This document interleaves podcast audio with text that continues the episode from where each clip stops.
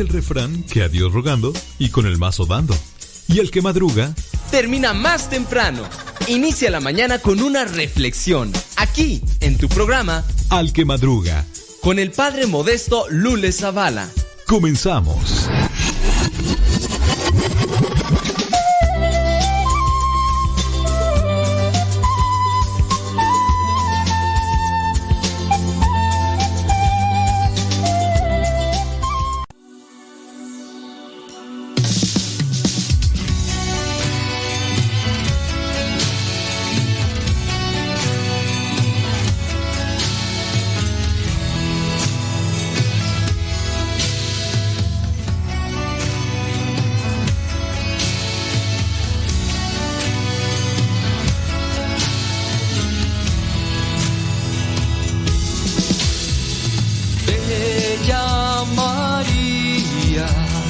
La llena de gracia. Gracias María por ser madre de Dios. Gracias María. Sí, señores señores, son ya las 6 de la mañana con 4 minutos. 6 con 4 minutos. Hoy día... ¿Qué día es hoy? Es martes. Martes 16 de agosto del 2022. Aquí estamos al pie del cañón. Thank you very much. Gracias, muchas, pero muchas gracias por su preferencia. Dice una persona por acá. Ahorita veo, es que nos están ya mandando preguntas. Y mándenos pre pregúnteme, usted pregúnteme y ahorita vamos a tratar de responderles como no con todo gusto. Y ahorita vemos ahí la cuestión. Dices que me dicen que soy un católico, no sé qué, no sé qué. Ahorita le checamos, gracias. Mándenos sus mensajitos y tratamos de responderles. Oiga, eh, hoy es día martes 16 de agosto del 2022. Y ya, ya dije, ¿verdad? Son 6,5 allá en California, 8,5 aquí en México, 9,5 allá en Nueva York, la Florida y otras partes de la Unión Americana. 9 de la mañana con 5 minutos. Mm, ¿Qué más tú? ¿Qué más? ¿Qué más? No sé. Bueno, pues hoy día 16 la iglesia tiene presente a Santa Rosa Fan Hui. Santa Rosa Hui, mártir. También la iglesia tiene presente, déjame ver, déjame ver, muchos beatos, muchos beatos. A Santa Serena. Santa Serena, emperatriz romana. Bueno, Santa Serena, emperatriz romana. También la iglesia tiene presente, déjame ver, a San Roque. Bueno, también San Roque, como no. También la iglesia tiene presente a San Esteban de Hungría. Son los santos que la iglesia nos presenta el día de hoy. Y ahora sí, déjame ir por acá a la pregunta que nos están haciendo. Buenos días, muy buenos días. Dice una persona por acá, no decimos su nombre, ¿verdad? Dice, mm, se puede, se puede un católico ir a un velorio de un amigo en su templo de Jehová. Mire, este, dentro de lo que vendría a ser el acompañamiento, pues se puede hacer. Digo, si están haciendo ahí el velorio, el velorio de, de un conocido, hay que dar testimonio. Hay que dar testimonio. Es el acompañamiento a los restos, al cadáver de, de alguien que, que conocimos y todo. De poder se puede. Miren, aquí la cosa a veces eh, es cuando nosotros no estamos bien instruidos y por lo tanto a veces pues no distinguimos la gimnasia, no, la magnesia de la gimnasia y no, des- no distinguimos entre los esteroides y los asteroides. Y ese es el problema. El problema no... El problema está ahí en que si voy aquí, voy aquí. El problema es cuando yo no distingo y me ando metiendo aquí y me ando metiendo allá. Tú dices, ¿hay algo de malo que aunque vayas a acompañar? No, no hay algo de malo. O sea, ¿hay algo de malo? No, no hay nada de malo. El problema es cuando tú no distingues la magnesia de la gimnasia y los asteroides de los esteroides. Y entonces, pues te confundes. Yo he tenido en las celebraciones eucarísticas a personas que no son católicas, pero por acompañar a aquella persona que ha pedido la celebración, llámese, no sé, puede ser por ejemplo aniversario de matrimonio, o puede ser que la misa de, de 15 años de, de un familiar, o, o cosas así. Y yo me doy cuenta porque pues ya a veces los familiares me avisan a mí, me dicen, no, es que ahí está fulano de tal que no es católico y cosas así por el estilo. A veces me doy cuenta. Y a veces también con el hecho de yo mirar que no se hincan o, no se ponen de pie. Y digo, también en su caso, si, si alguien viene, pues yo digo que se, se ve mal, ¿no? Una persona que todos los demás están de pie y él está sentado. Digo, pues si no vas a participar, digo, al hecho de que tú entres ahí, pero respondiendo a la pregunta, ¿hay algo de malo? Puede, de poder, puede. Yo lo que te invitaría a ti es a que te formes en tu fe para que distingas y tengas discernimiento con relación a las cuestiones de fe y de religión. Hay que informarse para incluso elegir todos los días lo que me conviene y lo que no me conviene. Fórmense. Mu- Muchas personas no están dándose ese tiempo para formarse. Eh, viven ahí con las gotitas y la embarrada de fe que les dieron desde hace mucho tiempo y eso se las dieron para la preparación de la primera comunión. Fórmense. Digo, aquí el programa, pues, en cierto modo, tiene una intención de animar, de acompañar en cierto modo, pero de formarse hay que ir a los cursos presencialmente. Dice, yo fui a acompañar a una, a una familia, el fallecido se consideraba católico, pero la esposa y la mitad de sus hijos eran testigos de Jehová. Pero fue triste porque no permitieron que le hicieran ningún rezo. Pues son sus creencias, ¿verdad? Y uno también, pues también debe de, de respetar, no hay por qué llegar así. Dice una pregunta, no diga mi nombre, no, no lo digo. ¿Es correcto que el cuerpo de un difunto lo limpien, bañen en su casa? Pues sí, no, no hay ningún detalle que afecte en cuestión a la fe. Si el cuerpo del difunto lo limpian y lo bañan en su casa, ¿cuál es la intención? Pues evitar que lo lleven a estos lugares que son conocidos como la morgue, porque pues si lo llevan y todo, quizá les van a cobrar algo, entonces para evitarse el gasto, que a lo mejor es una cuestión que no se tiene la cantidad de dinero, pues, pero se puede hacer, sí se puede hacer. Digo, no, no hay ningún problema. Déjame ver, dice, de hecho cuando se casó invitó a un matrimonio amigo cristianos y fueron a misa.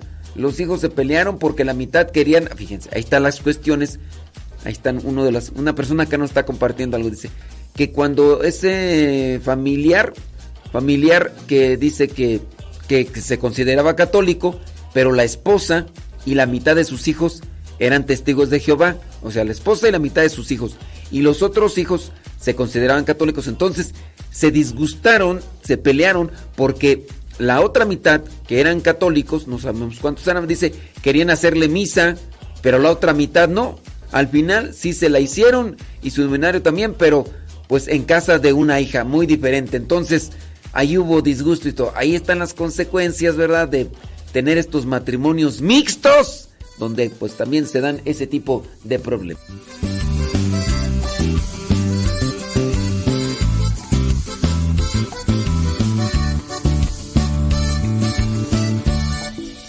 Cada mañana que me levanto, yo miro al cielo, quiero estar junto a ti. Empieza otro día que tú permitiste, quiero buscarte y aprender más de ti. Tú prometiste estar siempre con nosotros, entra en mi vida toca mi corazón. Creo, Señor,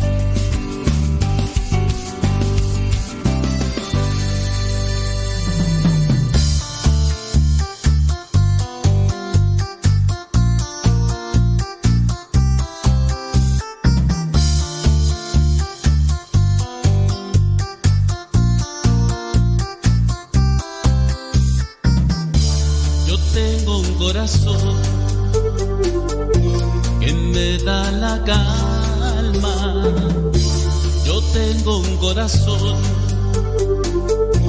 que alimenta mi alma.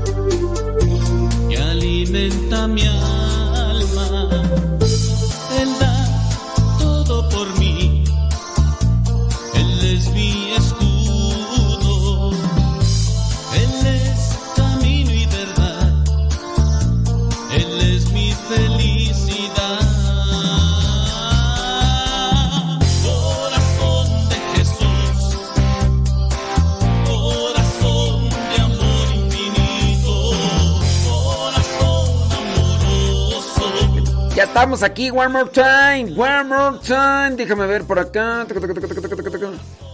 Ok, muy bien. Déjeme ver si hay más preguntas porque ahí luego ahí quedan preguntas. Bli, bli, bli, blu, blu, blu, bla, bla, bla. Saludos, saludos, saludos. Saludos a everybody para que nadie se me quede en la lista y digan, ay, a mí no me mandaron saludos. Mira, les voy a mandar saludos hasta los que no nos pidieron saludos. Saludos a todos los que nos escuchan. Gracias. Bueno, ya no hay más preguntas por acá. Bli, bli, bli, bli.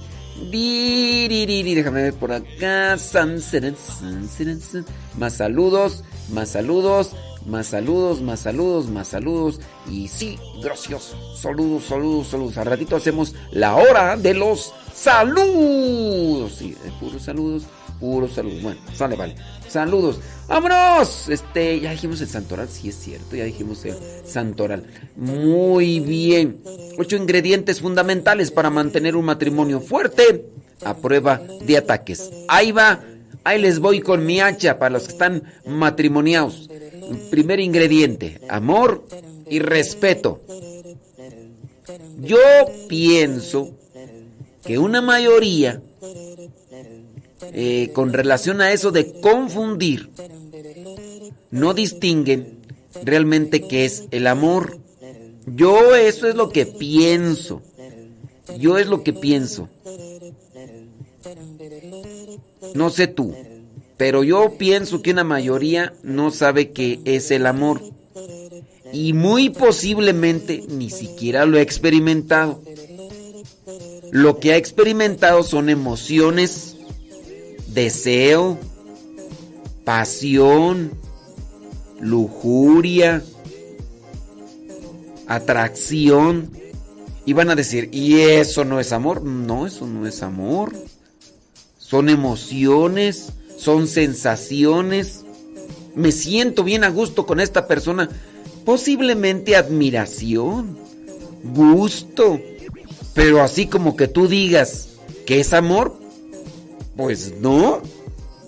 Y yo creo que de ahí las confusiones, pienso yo, muchos muchachitos y muchachitas confunden el amor con las ganas de ir al baño.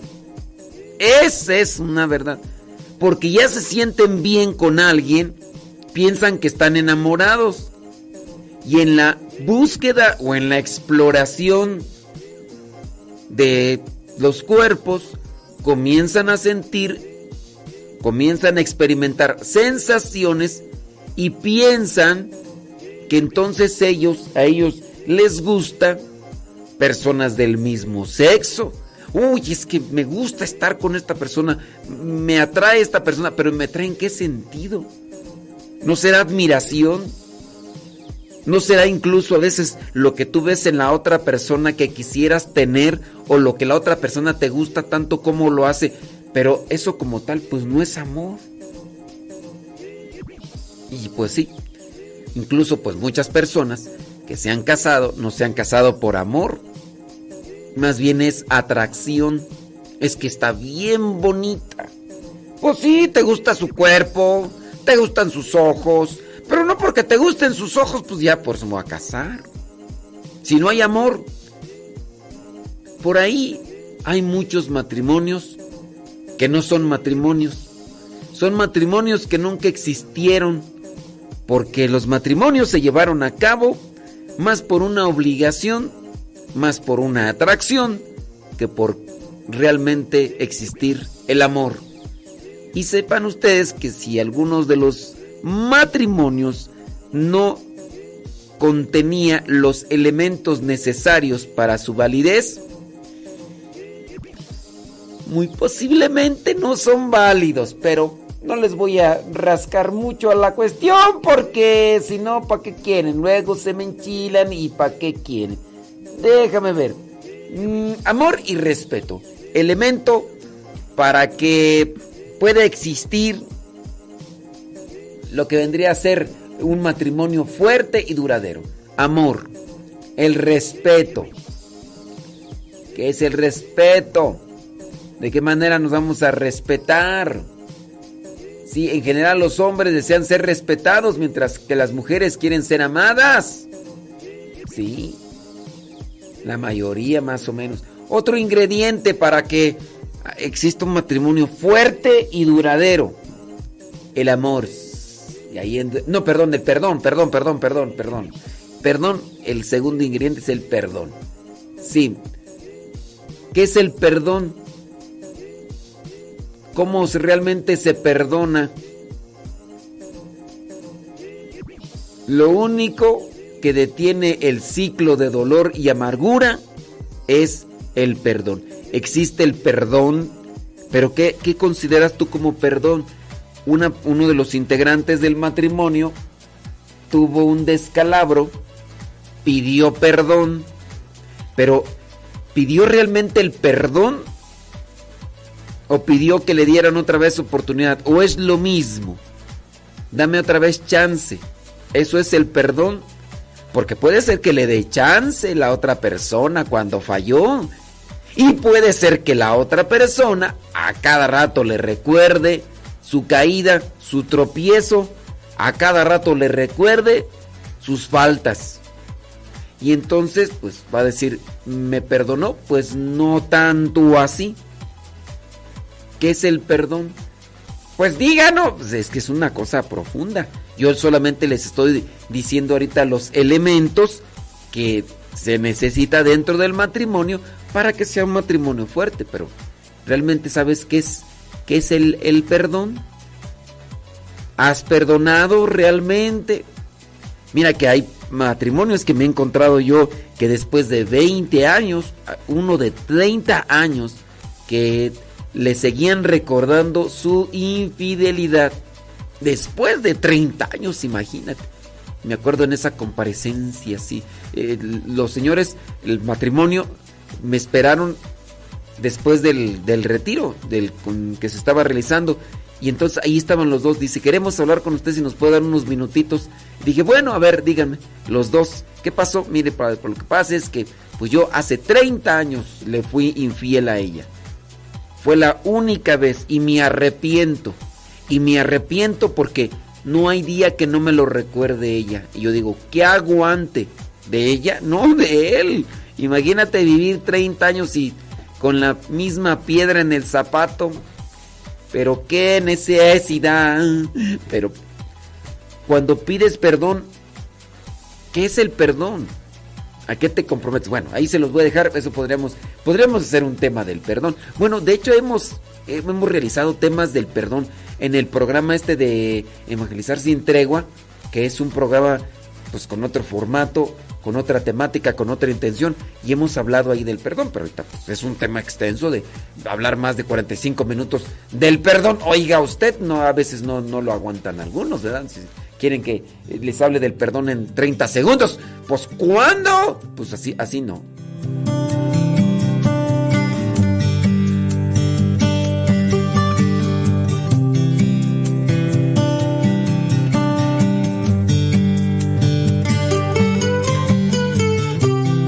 Son 25 después de la hora. Mándenos sus mensajitos a través del Telegram. Si tienen preguntas, ya dice por acá una persona que por amor nosotros sufrió en la cruz. No me casé enamorado, me casé por amor a imitación de Jesús, dice. Y antes de casarme me cuestioné mucho, dice. Me cuestioné mucho porque estaba consciente de que al llevar ese paso ya iba a renunciar a ser libre de cotorrear con otras personas. Ándele pues. Dice, yo tengo una duda acerca de la Santísima Virgen. ¿La Virgen murió o solo durmió? Y así está asunto al cielo. Murió. Murió. Sí, eh, ya ayer lo mencionábamos, nada más que yo creo que no nos escuchaste. La Virgen murió como todo ser humano. Se habla de, de la incorrupción del cuerpo, sí, y que fue asunta al, cuer- al cielo en cuerpo y alma. O sea, el alma se va, también nuestra alma se va a ir. Pero en cuerpo y alma, su cuerpo fue llevado. El, el cuerpo se puede mantener, sí. Entonces, dentro de lo que vendría a ser el dogma de la iglesia es que fue llevada en cuerpo y alma. Así, también así como Elías. Pero sí, de que murió, murió. Ahora, se dice dormición, pero se le habla de dormición de, pues, quedar como dormida. O sea, sí murió, pero pues parece ser que está como dormida. No es, no es que se durmió y esté así como la bella durmiente, como en el cuento de que, ¡ay! Se va a volver a despertar al rato que llegue. No. Yo pienso que ahí yo, mm, a veces no, no explican bien los que hablan esto de, de dormición y todo lo demás.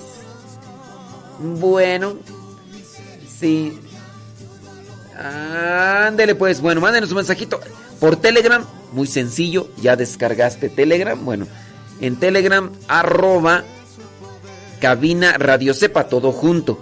Si ya descargaste Telegram, ponle en la parte de arriba un signo de arroba, después cabina y después radio sepa todo junto. Cabina radio sepa. Yo sé que está muy largo la cuestión, pero ahí ustedes nos pueden mandar su mensaje. Dice, y en vez de ver sus virtudes, alcanzarme con ella, me fijé más en sus errores y defectos, porque sabía y estaba consciente, álgame Dios. O sea, en vez de mirar, Santa Madre. Bueno, bueno, bueno, ahorita vamos a hablar más de otros elementos para el- que el matrimonio sea fuerte y duradero. A veces el, orgullo domina, ¿verdad? Una persona bien orgullosa, pero bien orgullosa. Y en vez de sembrar cosas buenas, siembra cosas malas. Qué fío. Qué. ¡Prima, prima! Y anda mi prima, mi prima Goya, allá en la Florida. ¿Qué onda, prima? ¿Cómo andamos? Prima, prima. Oye, ayer en el mensaje que hicimos para los matrimonios, hablamos de la codependencia, cómo, cómo identificar a una persona codependiente. Saludos a todos los que nos mandan sus mensajitos ahí por el Telegram. Ahorita al ratito hacemos la hora de los saludos para que no digan, para que no le cuenten, porque a lo mejor te mienten. ¿Sí? Thank you very much. Déjame ver por acá. Dice, en pocas palabras, no, no idealicé mi matrimonio. ¿Es malo idealizar el matrimonio? Pregunto yo. ¿Es malo? corazón, hazlo de nuevo, puro y sincero, para amarte más, Señor. Toma mi corazón, hazlo de nuevo, limpia con fuego el fuego de tu amor. Y moldea barro en el alfarero, tomar tu forma yo quiero en tu perfección de amor. Y construye en mi corazón solo un templo, que adorarte sea mi alimento para siempre, mi Señor. Y moldear cual barro en el alfarero, tomar tu forma yo quiero en tu perfección de amor. Y construye en mi corazón solo un templo, que adorarte sea mi alimento para siempre, mi Señor.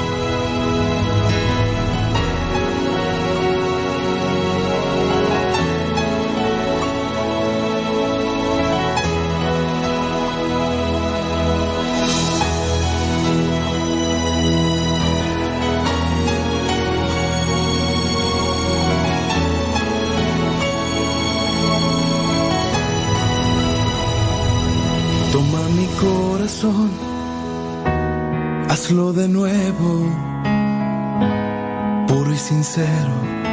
Para. Señoras, señores, gracias. Hemos llegado a los 30 minutos. 30 minutos.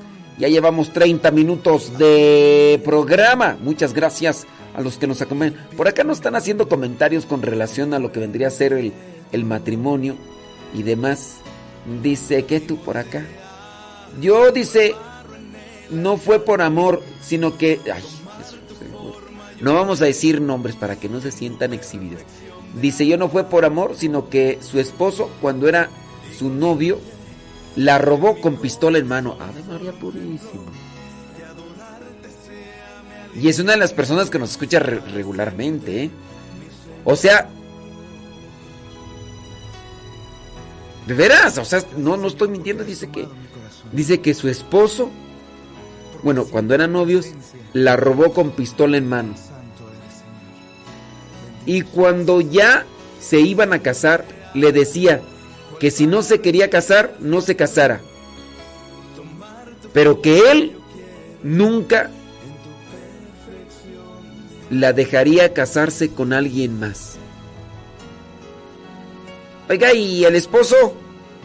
¿Dónde anda? ¿El esposo dónde anda? Ay, Dios, eso sí está. O sea,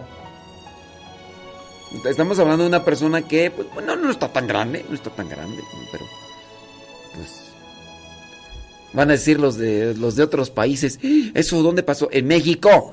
México lindo y querido, si muero lejos de ti.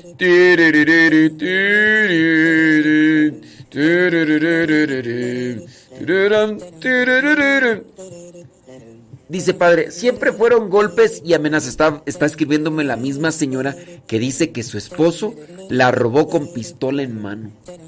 Dice, siempre fueron golpes y amenazas. Pero ya están separados, ¿verdad? Porque dice que vive ahí en la comunidad.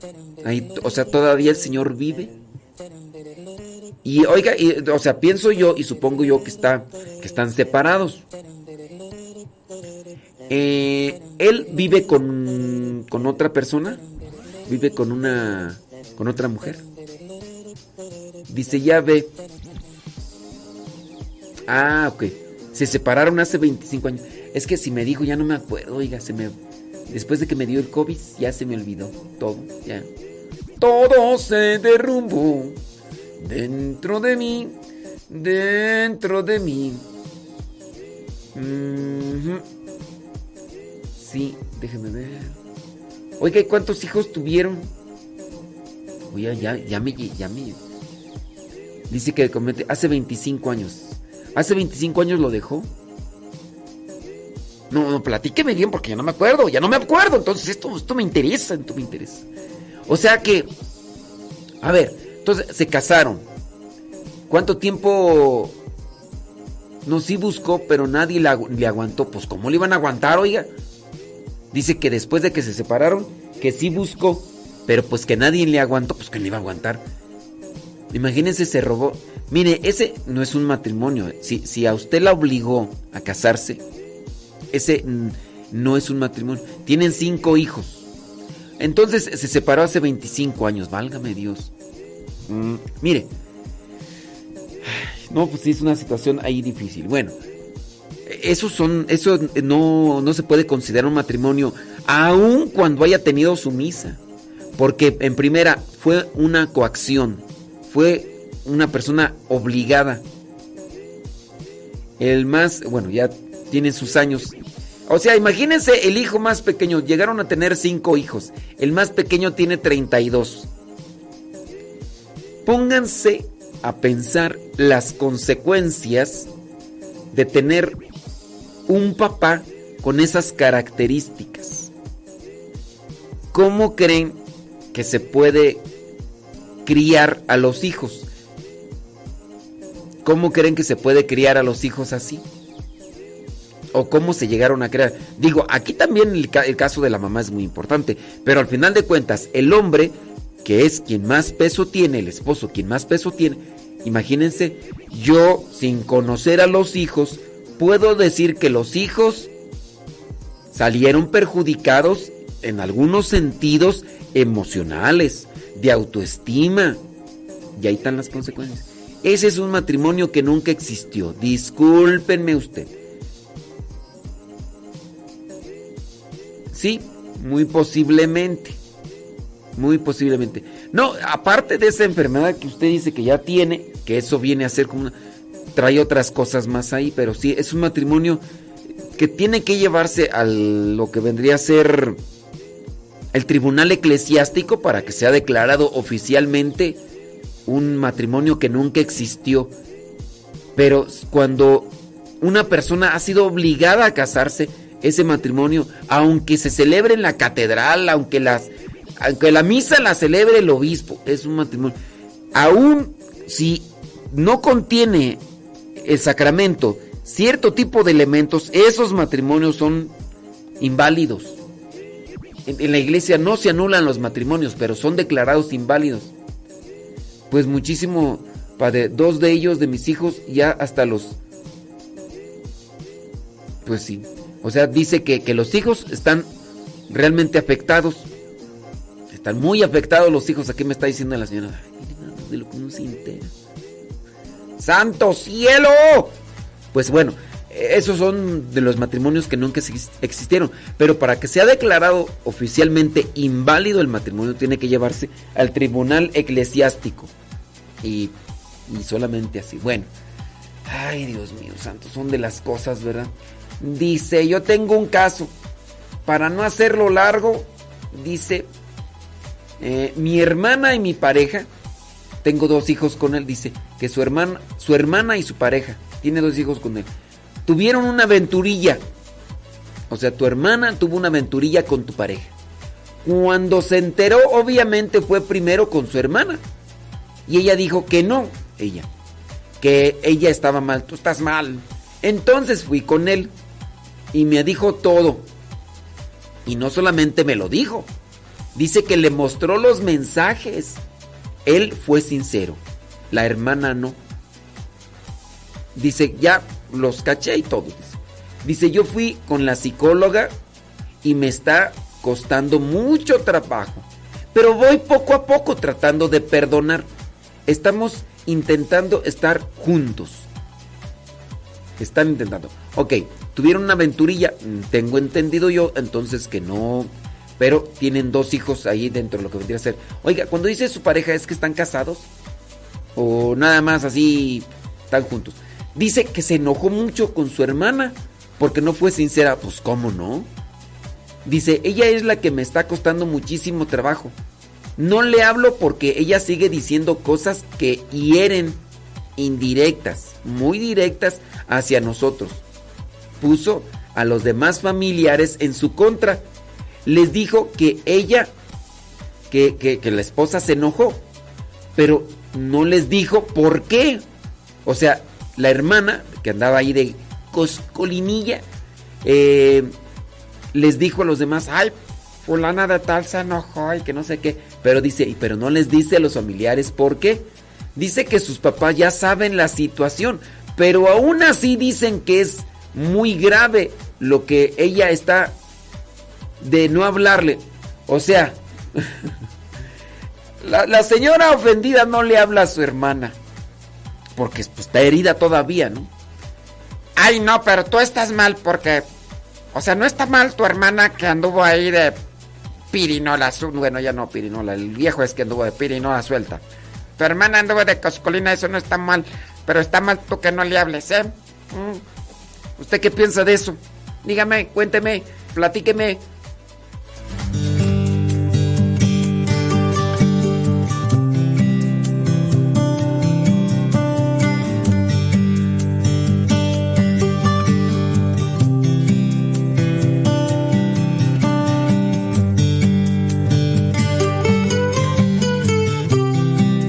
Neri Martínez, ya le entraste al. Ya le entraste al grupo de las víctimas, Neri Martínez. Dios mío santo. Ya, ya no te había visto por acá y, y entra Neri Martínez y dice, ya se olvidó el troquero. Yo una víctima más. Qué bueno que lo reconoces. Qué bueno que lo... Dice que solo a los consentidos. Aquí... Ay, Neri Martínez. No he estado saludando a nadie. Eres... eh, Después de mi prima eres la primera persona a la que estoy saludando. Ay, Neri Martínez. No digo, hombre, Dios mío. Mientras más grandes, más víctimas, Vali. Ay, Dios mío santo. Bueno, y acá ya, ya empezaron los terapeutas, psicólogos con las recomendaciones para, para la señora que la hermana anduvo ahí de coscolinilla. Anduvo de coscolinilla ahí con, con el viejo y pues ahora la esposa no le habla a la hermana y, y todos los demás. Ay, voy a creer, Dios mío santo. ¿Cómo puede ser que no le hables a tu hermana? Estás en pecado, te vas a ir al infierno. Mamá, es que ella se metió con mi viejo. Ay, ¿eso qué? ¿Eso qué? Eso no tiene nada. Mm, Antes en la Biblia ahí se podían meter con machas y tú, debes de aprender de la Biblia. Hay que, hay que apegarnos a lo que dice la Biblia. La, en la Biblia, acuérdate de Abraham, Abraham, Abraham, nomás porque tú no lees la Biblia. Te- tenemos que vivir la Biblia. Ahí Abraham se metió con, con, con una criada y, y tuvo un hijo y, ay hija, estás bien ignorante de toda la Sagrada Escritura. Tú tienes que perdonar. Si tu hermana se mete con tu viejo, pues sirve que pues tu viejo tiene pues un relax, porque a lo mejor ya, ya, ya, ya le aburriste y pues a lo mejor acá, ay hija, pero tú estás en pecado por no hablarla. Ay Dios mío santo, ¿cómo se ve que no es la Biblia, Dios mío santo, todopoderoso? Déjame ver por acá a los terapeutas que ya están dándole recomendaciones a la señora. Señora, que nos está escuchando. Métase ahí al YouTube porque ahí están todos los psicólogos ahí ya. Los psicólogos sin título ya le están dando ahí una, una recomendación. Sí, ahí están dando una recomendación. No, hombre, y ahorita son los expertos. ¡Qué bárbaros! Mándenos sus mensajitos en Telegram, así nadie los ve. Como estas señoras que, que nos están mandando unos casos sumamente fuertes. Ahí en Telegram, así, arroba cabina radio sepa, arroba cabina radio sepa. Solamente yo merengues, solamente yo merengues, digo los, digo los, veo los mensajes. Dice, Válgame Dios. Ahorita vamos a checar. Pero sí, este, si quieren mandarnos ahí ya. Nadie más lo ve que yo ni Laboriel. Por si gustan, vientos huracanados. Toda herida en cuerpo y alma pudiste sanar.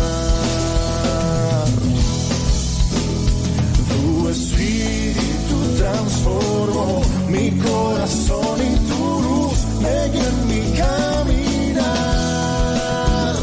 Tu presencia en mi corazón me llenó de valor, pusiste un canto en mí. Hay tantas pruebas que vienen a mí y hasta problemas pues yo sé que sí. Tú estás conmigo, quien contra mí. Encontré aún lo que es mejor. Encontré tu amor y me llenó. Toda herida en cuerpo y alma pudiste sanar.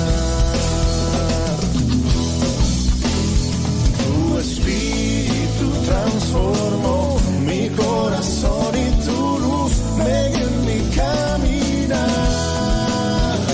Tu presencia en mi corazón me llenó de valor, pusiste un canto en mí. Tú estás conmigo. Pues sí, ya están ahí los expertólogos en vida matrimonial, ya empezaron ahí a dar consejos. Eh, pásenle, pásenle ahí para que pues ya vean ustedes ahí de, de qué son los consejos de los expertos. Dice... Saludos, bli bli bli, blu blu blu blu blu blu bla. Dice, eh, eh, gracias, muchas gracias, bla bla bla, bli bli bli bla bla bla. Saludos a todos para que nadie se me quede con que, ay, a mí no me saluda, nomás le saluda a sus consentidos, ¿verdad? ¿Por qué? ¿Por qué nomás a los consentidos les mandan saludos? A todos. A los que no nos escuchan también, ¿eh? Por si tú, tú pregúntale a una persona que te encuentres por ahí, dile, oye, ¿tú escuchas? ¿El padre Modesto? No, también te mandó saludos, aunque no lo escuches, ¿eh? ¿Cómo ves? ¿Eh? Échate ese trompo la uña. Oye, estábamos viendo la carta de esta señora que no decimos su nombre, pues que está en este dilema. Y como empezamos a hablar de algunas virtudes y entre ellas hablamos sobre lo que son los aquellos ingredientes necesarios para que un matrimonio sea fuerte, consistente. Y estamos con el perdón y que ahí nos quedamos atorados porque pues ya empezaron aquí a hablar de los tópicos con esta relación. Y bueno, la carta esta que nos envió una señora dice que pues resulta que la hermana de ella se metió con el esposo. Ella se dio cuenta, fue con la hermana, le dijo, Q, Q. Y ella así como que, ay, no es cierto. Entonces está bien. Entonces pues ella se fue con el esposo y el esposo dice, sí es cierto, sí es cierto. Y hasta él mismo le enseñó los mensajes donde se comprobó. Después otra vez ella, él, ella, la esposa fue con su hermana y lo siguió negando. Bueno, ahora pues la hermana no le habla a su hermana. Y la hermana, Coscolinilla, pues le anda diciendo a los demás familiares que quién sabe su hermana qué traerá, que porque no le habla. Los papás de estas dos muchachas, señoras, los papás pues ya saben de que la hermana de Coscolinilla y todo lo demás, ahora le reclaman a la esposa, a la que... Porque ella no le habla a su hermana Coscolinilla. Eh, dice, sigo leyendo acá, dice, me siento muchísimo bajo presión y lloro demasiado. Claro, cómo no. Imagínate tener a toda la familia. Recuerdo mucho, dice la cita de Mateo capítulo 5 versículos 23 al 24. Y eso me detiene para hacer muchas cosas. Ay, ¿tú qué dice Mateo 5? Ahorita vamos a... ¿Qué dice? A ver, déjame, déjame buscar. Pues es que yo no me acuerdo de qué dice esa cita bíblica. Mateo 5, ¿qué tú? Este... Chun, chun, chun, 23, 24. Déjame. Ahorita lo busco. Espérame tantito. ¿Dónde está Mateo? Mateo 5, 23, 24. Ahorita, one more time, please. Espérenme, no me presionen. Dice... Así que si al llevar tu ofrenda al altar te acuerdas de que tu hermano tiene algo contra ti, deja tu ofrenda allí mismo delante del altar y ve primero a ponerte en paz con tu hermano. Entonces podrás volver al altar y presentar tu ofrenda. Bueno, eso es lo que nos dice Mateo 5, el 23 al 24. Bueno, sigo leyendo acá la carta de la señora. Dice, por favor, deme un consejo porque en verdad a veces ya no aguanto. Me dan ganas mejor de separarme de mi familia porque siempre que voy están ahí como cuchillito de palo, no cortan, pero ah, como dice, y ella se hace la víctima. Me duele mucho esta situación y cabe destapar, cabe destacar que ya estoy desesperada. Muy bien. No, dice que no están casados. Mire, mire que estimada señora, eh, compléteme ahí la información para pues poderle dar. Eh, dígame cuántos años tienen de casados. dígame cuántos hijos tienen. Y dígame también, ¿hace cuánto tiempo? ¿Hace cuánto tiempo que, que pasó esto? Y pues es que esas preguntas son necesarias para incluso poderle orientar. Mire, eh, bueno, ya me empezó a escribir la señora porque está ahí también en conexión y pues bueno, lo único que le puedo decir es yo que le voy a voy a rezar por usted porque sin duda imagínate el trauma de saber que tu pareja, porque dice que no están casados, tu pareja te es infiel. Ese es un, un golpe al corazón. Después tu hermana se hace la víctima, la que anduvo ahí de coscolinilla. Después tus papás te empiezan a atacar a ti como si tú hubieras hecho la maldad. Y después la parte de la familia están ahí queriéndote ajusticiar porque ven como grave pecado el que no le hables a una de tus hermanas que anduvo de coscolina. Dice, tienen siete años juntos, tienen dos hijos y esto fue hace unos meses. A ver. Oh, tiene, tiene tres meses. Mire, tienen siete años juntos, tienen dos hijos. Em, si tienen siete años, me imagino que los niños entonces han de tener, pues unos, ¿qué? Cinco y unos uh, eh, tres años. ¿Cuántos años tienen sus hijos? Mire, es que aquí también está otra cuestión. Este, son siete años. Mm, Si yo, yo le voy a llevar a considerar algo que es preocupante. Si él, si él se arriesgó a meterse con, con su hermana, este señor, obviamente, no tiene un poquito, mire, por poquito, dice que uno de sus hijos tiene cinco y el otro dos. Si este señor no fue capaz de controlar su hormona para meterse con su hermana, este señor sin duda anda ahí a quien se le cruce en el camino con tal de si es hasta la hermana de su pareja, hasta la misma que le va a hacer ronda. No creo que le hayan puesto una pistola en la cabeza para obligarlo a tener esa relación, como sí pasó con la otra señora que la obligaron a punta de arma de fuego que se fuera con, con ella. Y no creo que su esposo lo hayan obligado de esa manera. Pero sí yo le llevaría a considerar que aquí la cosa es que su esposo no, pues no, no, no tiene principios, no tiene valores. Cualquier mujer que se le cruce en el camino, si le empieza a hacer ronda, si le empieza ahí a guiñar el ojo o ahí a andárselo ofreciendo, pues su esposo va a irse como gordo en tebogán y eso es a, lo que usted debe de considerar. Eso con relación a su esposo. No están casados. No sé cuánto usted lo quiera. No sé. Ahora, una cuestión aquí es que tendrían que casarse para incluso estar bien.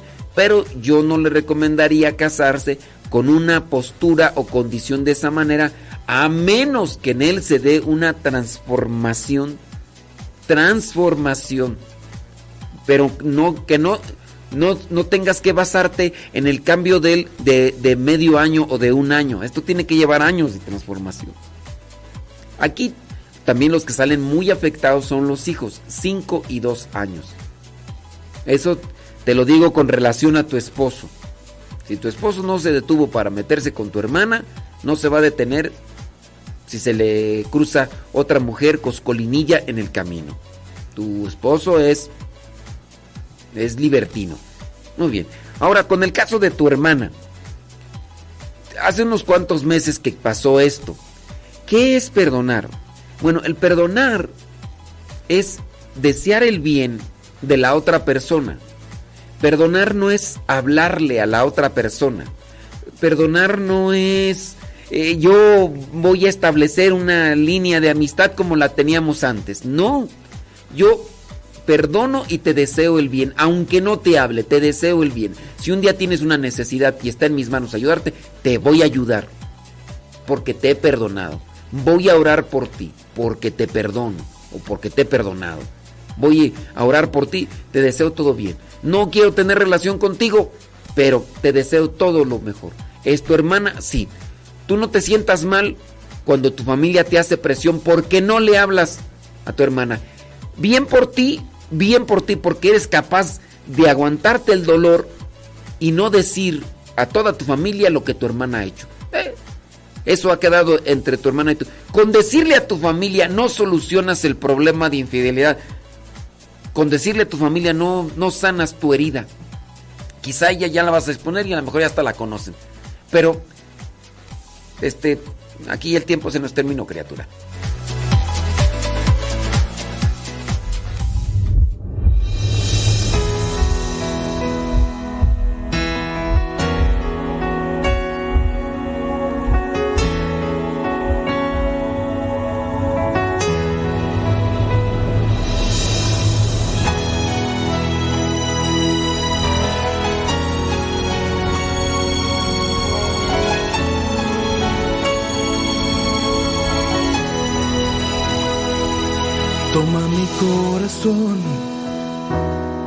Hazlo de nuevo, puro y sincero, para amarte más, Señor. Toma mi corazón, hazlo de nuevo, puro y sincero, para amarte más, Señor. Toma mi corazón, Señor. Hazlo de nuevo, como ese barro en manos del alfarero, para amarte más, Señor. Toma mi corazón, hazlo de nuevo, puro y sincero, para amarte más, Señor.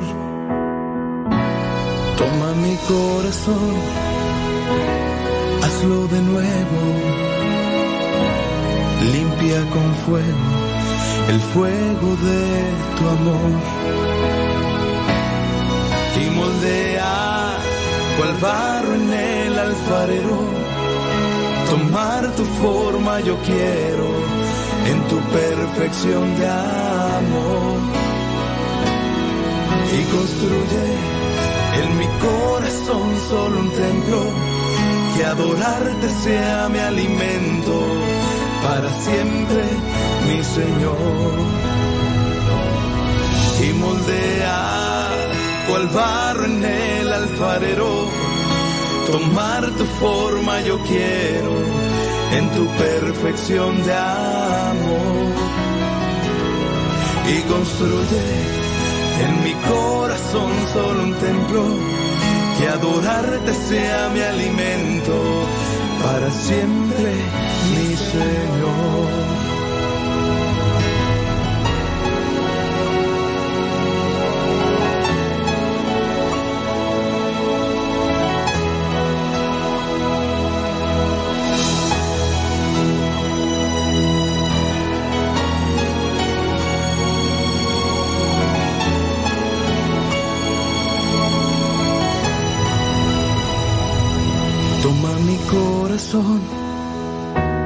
Hazlo de nuevo,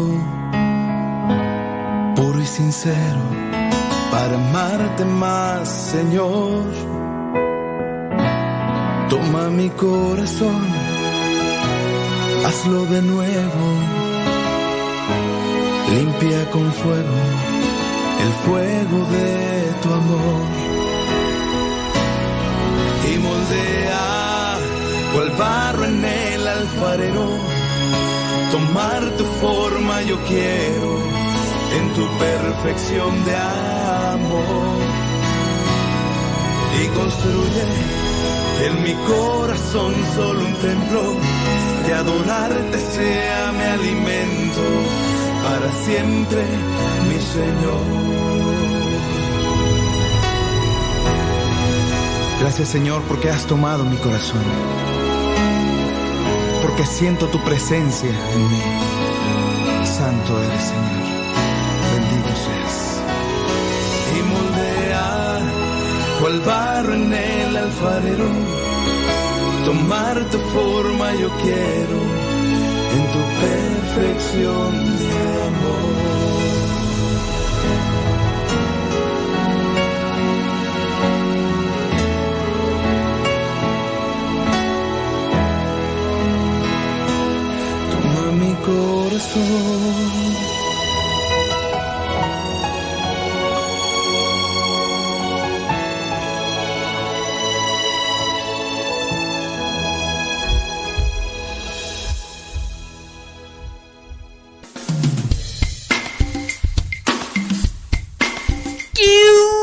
Son las 9 de la mañana. 9 de la mañana. Ahorita vamos a continuar con el mensaje. Tuve que cortar allá en la otra radio que nos pasan y pues. En la otra radio tuvimos que cortar. Pero aquí estamos. A todo dar. Oh my wow. Allá en la otra radio tuvimos que cortar, pero aquí estamos. A todo dar.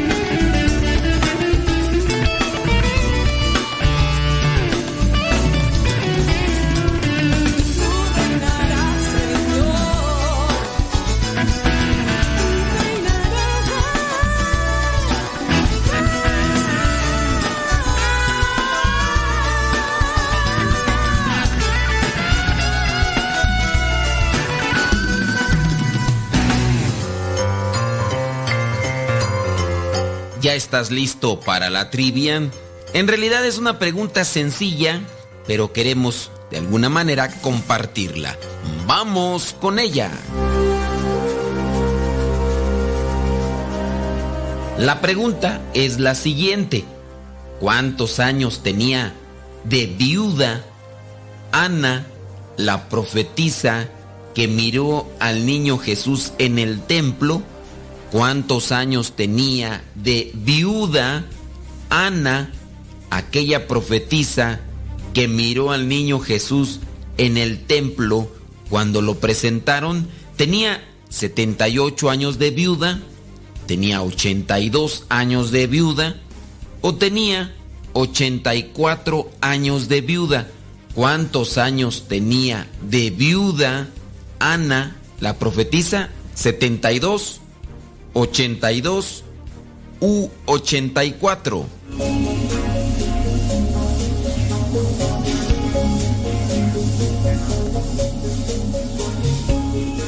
Si tú dijiste que tenía 78 años de viuda, pues déjame decirte que te equivocaste. Si tú dijiste que tenía 82, también te equivocaste. Pero si tú dijiste que tenía 84 años, acertaste. Y lo puedes comprobar en el Evangelio de Lucas, capítulo 2, versículo 37, donde dice, hacía ya 84 años que se había quedado viuda. Nunca salía del templo, sino que servía día y noche al Señor con ayunos y oraciones. Entonces tenía 84 años de edad Ana y después se dedicaba a servir en el templo con ayunos y oraciones. Hay por ahí algunas personas que después de viudas se han dedicado a cuidar a los nietos, pero los nietos crecen y ya llega el momento en el que no están. Después algunas se dedican a trabajar. Claro está aquellas que vienen a estar todavía fuertes, pero la viudez no tiene fecha. Llega cuando se adelanta la pareja, pero también hay algunas que siendo viudas se consagran al Señor. Ojalá y aquella persona que es viuda lo considere. Yo conozco a una señora que quedó viuda y que incluso cuando sabía que el esposo estaba ya muy grave de salud, siempre tenía presente que ella quería consagrarse a Dios.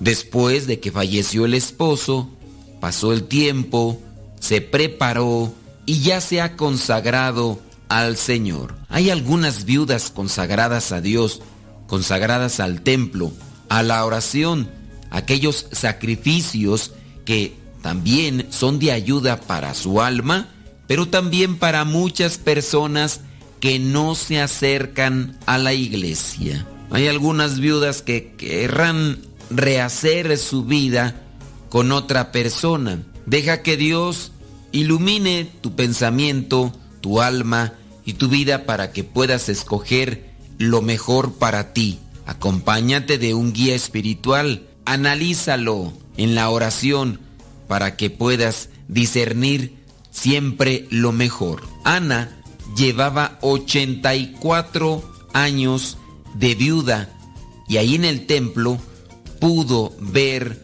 al Mesías. Ella conocía de la llegada de aquel que iba a salvar al pueblo de Israel. A lo mejor eso era lo que la mantenía en espera, en entrega. También el anciano Simeón pudo contemplar y agarrar al niño y darle su bendición. Ana, sin duda, pudo estar ahí ante la presencia de Jesús y también saber que Dios le había dado esa oportunidad. Son tiempos de Dios, son esperas. A lo mejor 84 años, quién sabe. Hay veces que se podría esperar más o menos. Pidamos a Dios paciencia, fortaleza para ver los signos que Él nos manda. En Lucas capítulo 2, versículo 37, podrás verificar entonces que llevaba 84 años de viuda, Ana, la que después de fallecido su esposo, se consagró al Señor.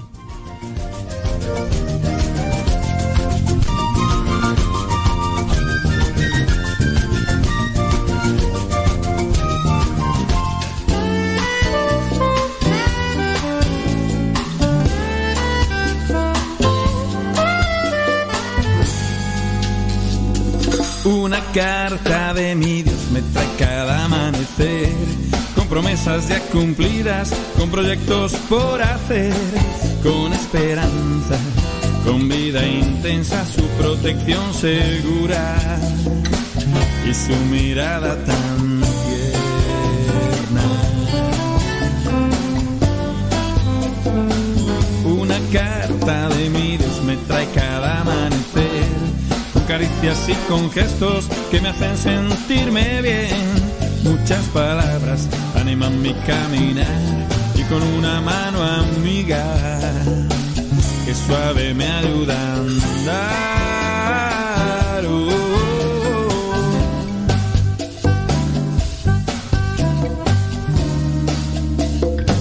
Una carta de mi Dios me trae cada amanecer. De mis hermanos, de cómo los puedo ver. De corazón los querré. Y alguno que aún no es cercano, poco a poco acercaré.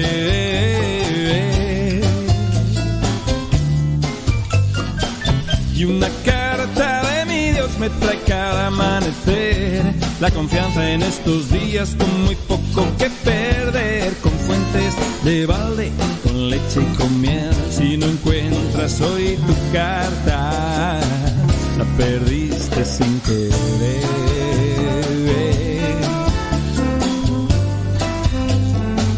Recibe carta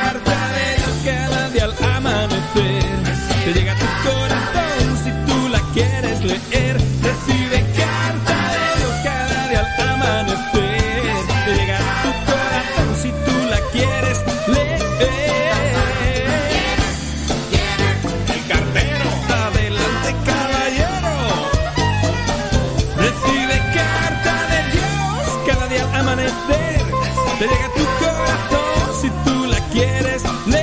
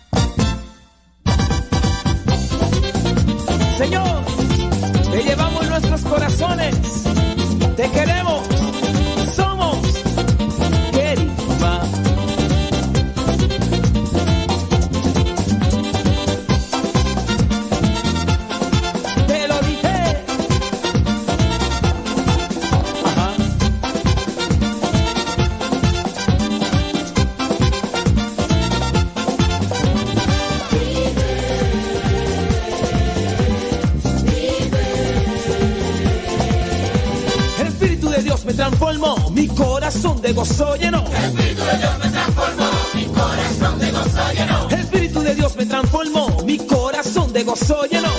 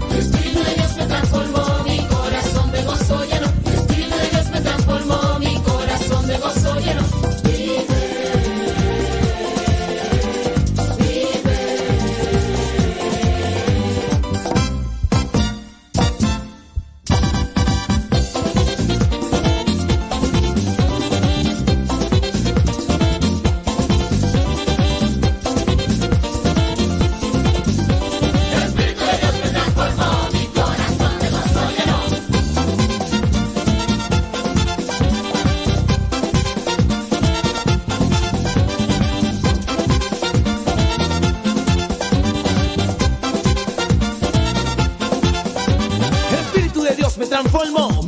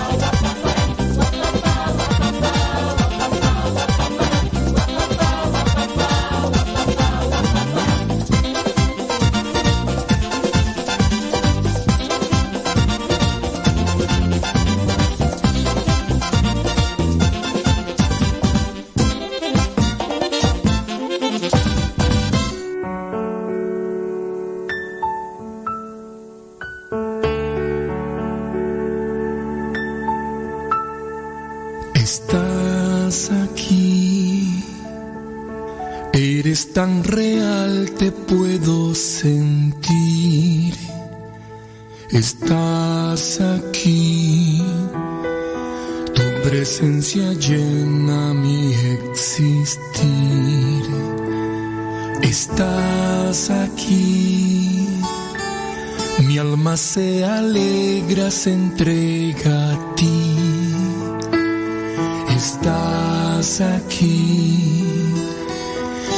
Espíritu se goza, se llena en ti.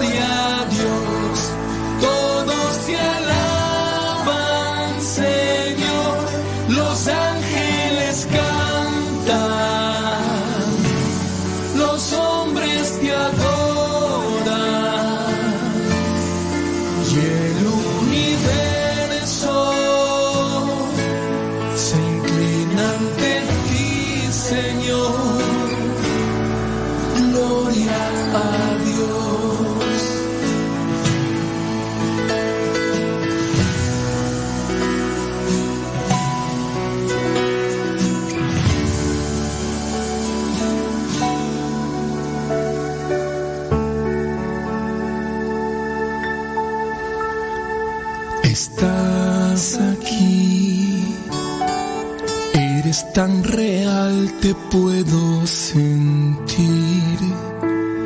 Estás aquí. Mi espíritu se goza, se llena en ti.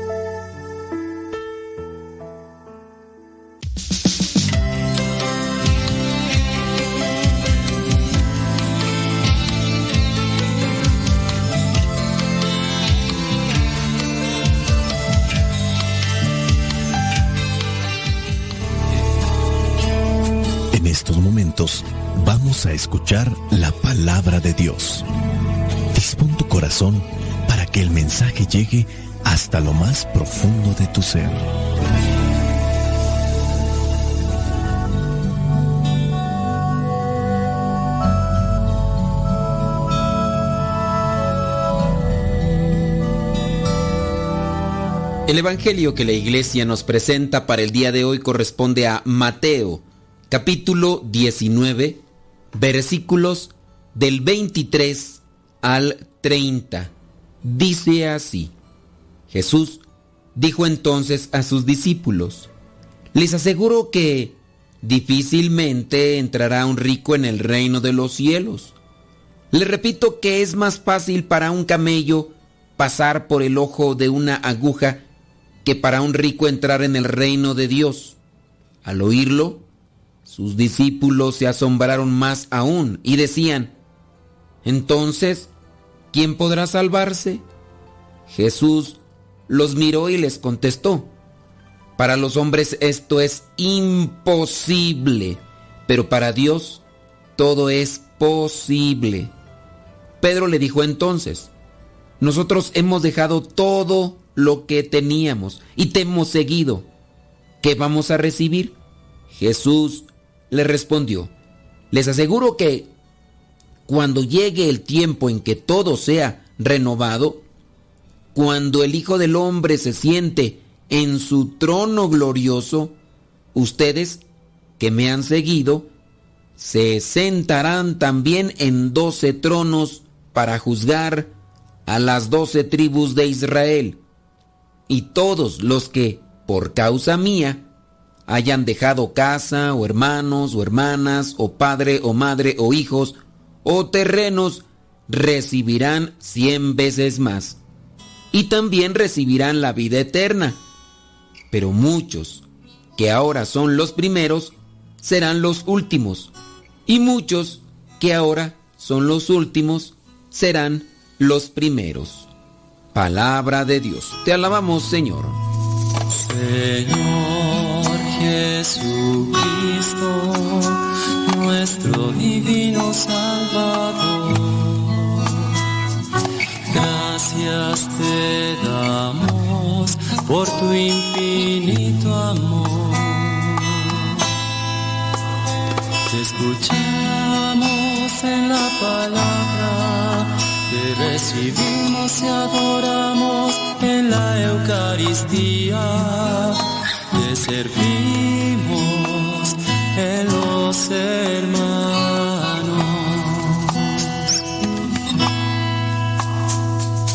Que seamos misioneros como lo quieres tú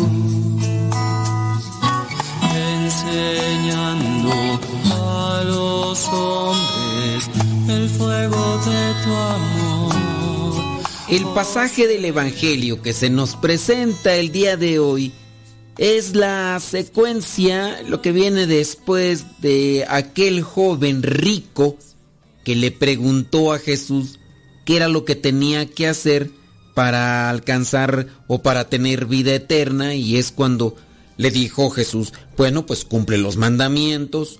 Y dijo, ¿cuáles mandamientos? No, pues este, este, este y este. Muy bien, esos ya los cumplo. ¿Qué más tengo que hacer? Ah, bueno, pues si quieres ser perfecto, anda, vende lo que tienes y dáselo a los pobres. Así tendrás riqueza en el cielo. Y dice ahí que el joven se fue muy triste. Por eso ahora en el Evangelio encontramos esa secuencia. Cuando ya el muchacho se fue todo triste porque era muy rico, les dijo a sus discípulos, les aseguro que difícilmente un rico entrará en el reino de los cielos. Les repito que es más fácil para un camello pasar por el ojo de una aguja que para un rico entrar en el reino de Dios. Al oír sus discípulos esto que estaba diciendo Jesús, se asombraron y decían, uh, pues entonces, ¿quién podrá salvarse? Para los hombres es imposible salvarse por sí solos, pero para Dios todo es posible. ¿Un rico puede entrar en el reino de los cielos? El joven rico le pregunta a Jesús que qué tiene que hacer para alcanzar la vida eterna. Vive los mandamientos. Muy bien, el rico dice, yo ya los cumplo. ¿Qué más tengo que hacer? Ah, si quieres alcanzar perfección y riqueza en el reino de los cielos, entonces ve y vende todo lo que tienes, dáselo a los pobres y sígueme. Un rico puede entrar en el reino de los cielos, ya lo habíamos entendido bien. Hay que cumplir los mandamientos. Ahora, si tú eres de las personas que tienen mucha, pero mucha riqueza, la riqueza en sí no te impide entrar en el reino de los cielos. Cumple los mandamientos y alcanzarás vida eterna. Ahora que si quieres ser perfecto y ganar riqueza en el cielo, pues ahí sí ya viene un sacrificio más grande.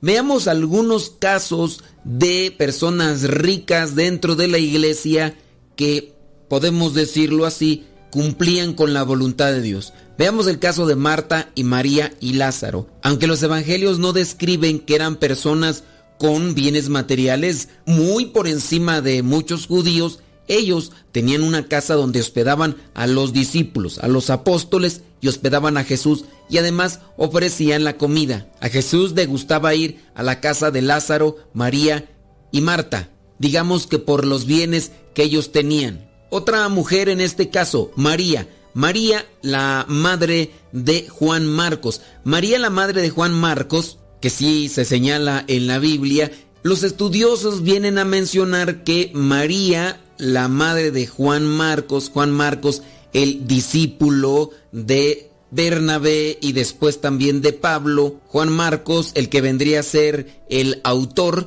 del el segundo evangelio, después de Mateo viene Marcos, después Lucas y después Juan. Se acordarán que Jesús le dice a sus discípulos que vayan a la casa de alguien para que preparen porque ya tienen lista el cuarto de la casa donde se va a realizar la última cena, la cena de Pascua. Los estudiosos de la Biblia vienen a señalar que la casa donde se realizó la última cena vendría a ser, dicen los estudiosos, la misma casa donde se reunieron los discípulos y los apóstoles después de la crucifixión de nuestro Señor Jesucristo, después incluso de la resurrección, se quedarían ahí hasta el día de Pentecostés, en el cual ya saldrían a anunciar la buena nueva sin miedo. Es decir, que entonces esta mujer tenía bienes materiales por encima de muchos judíos, tenía un lugar, tenía una casa incluso con un segundo piso, un espacio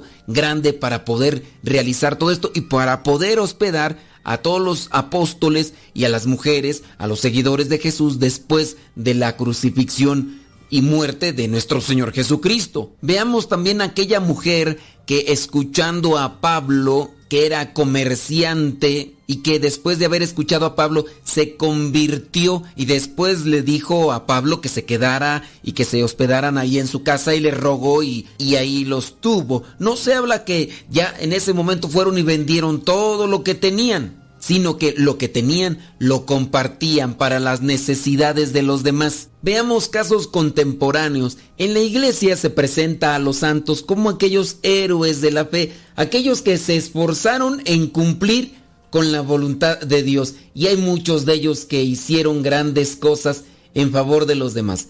Veamos uno que es contemporáneo. Eh, se le da el nombre de Beato porque está en ese proceso. Sebastián de Aparicio, un hombre español que viaja al nuevo continente descubierto. un hombre iletrado que no sabía leer ni escribir, pero que era bueno para hacer comercio. Eso sí, un hombre muy piadoso, muy devoto, muy de oración, generoso, desprendido, caritativo. Este hombre viene a traer lo que es el comercio en diferentes formas al continente descubierto, a México. Es el primero que realiza una carretera para poder trasladar sus carretas en las cuales él comerciaba cosas de Veracruz a México. Tenía empleados con las cosas que iba él creando. Y si ustedes ya quieren conocer más a detalle todo lo que hacía, busquen por ahí en el internet lo que es la biografía del Beato Sebastián de Aparicio. Bueno, este hombre construye la primera carretera de Veracruz a México. Después, ya lo que era aquel gobierno que ya estaba establecido de la Nueva España, llamada aquí en México, le pidieron que realizara una carretera de México a Zacatecas. Tenía muchos empleados, muchos trabajadores, a los cuales ayudaba con un empleo, pero también les ayudaba con los bienes materiales y además les ayudaba para que tuvieran ese encuentro con Dios a su manera, como él lo percibía dentro de su poco conocimiento de literatura y de doctrina. Y es que él no conocía tanto de la palabra de Dios, pero lo más importante, lo vivía. Y eso es de lo que nos va a pedir cuentas nuestro Señor Jesucristo, de lo que nos va a pedir cuenta Dios, que tanto vivíamos el Evangelio. Pues este hombre era muy rico, se casó dos veces, en las dos veces enviudó. Cuando ya estaba en una etapa grande de edad, después de muchas cosas que había realizado dentro del plan comercial y de los negocios, y que además se dedicaba a ayudar a sus trabajadores, que en este caso eran indígenas, cuando él ya se encontraba en una etapa siendo grande, ofreció los bienes materiales con las personas necesitadas y pidió que lo recibieran en la comunidad de los franciscanos. Llegó a ser entonces un hermano religioso. Y después de tener muchas cosas materiales de las cuales él era administrador, que en este caso vendría a ser la diferencia. Muchas personas podrán tener esa inteligencia nata para hacer negocios, porque son disciplinados, porque tienen proyección y todas estas cosas que pueden hacer como negocios o empresas sirven para darle empleo a los demás, sirven para generar una economía, una estabilidad, y eso también es bueno. Podríamos decir que esta persona, Sebastián de Aparicio el Beato, era una persona rica. Podemos decir que sí, porque ese es el adjetivo calificativo que se le da a una persona que tiene riquezas materiales. Pero era un administrador de estos bienes materiales. Él tenía a los bienes materiales. Los bienes materiales no lo tenían a él. Buscó la perfección, fue, vendió, dio las cosas materiales a los más necesitados y después entró en la orden de los franciscanos. Hay personas de muchos bienes materiales que se dedican a ser administradores, cumplen con los mandamientos de Dios, pero a su vez de los bienes que han logrado alcanzar gracias a los talentos que Dios les ha dado y que han puesto a trabajar, han ayudado a personas, a familias, no se han dedicado a robarles, a utilizarlos para tener más riquezas.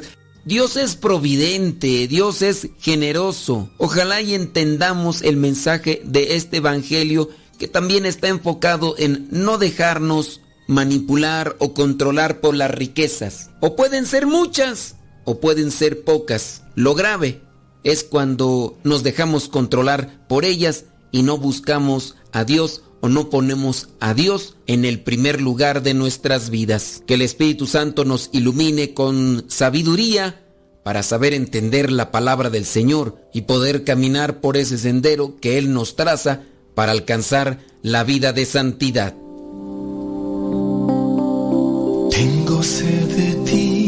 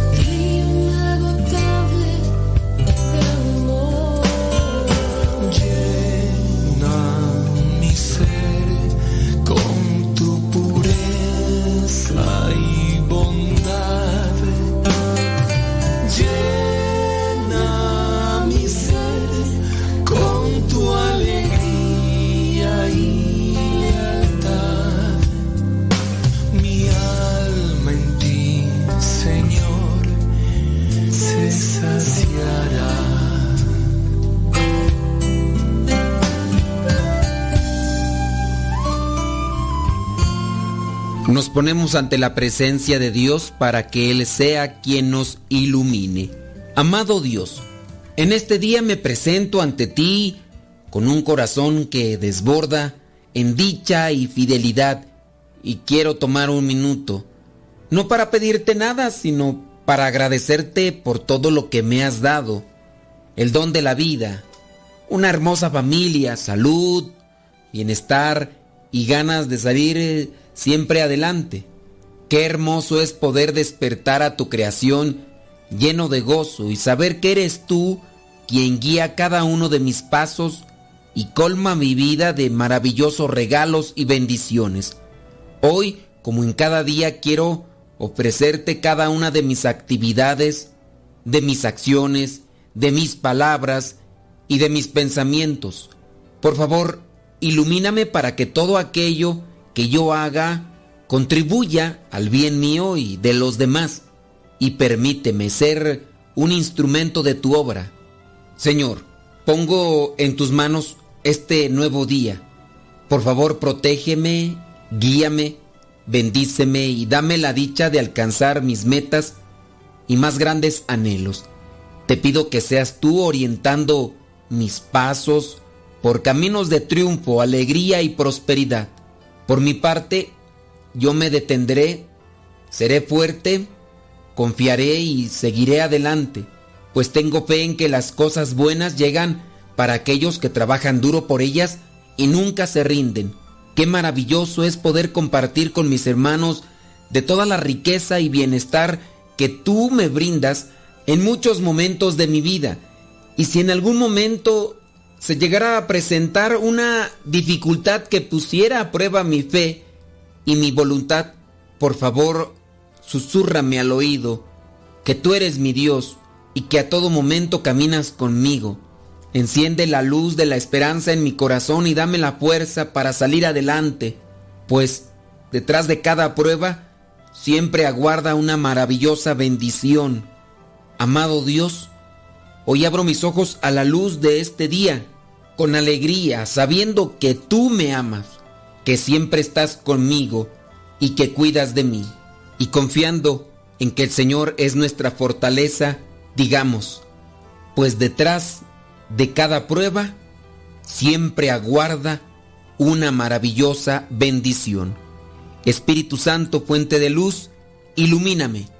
Espíritu Santo, fuente de luz, lléname de tu amor. La bendición de Dios Todopoderoso, Padre, Hijo y Espíritu Santo, descienda sobre cada uno de ustedes y les acompañe siempre. Soy el Padre Modesto Lule de los misioneros servidores de la palabra. Vayamos a vivir el Evangelio.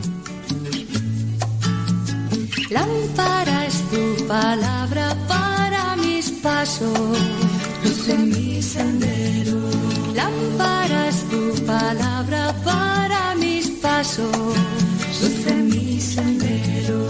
Luz, tu palabra es la luz.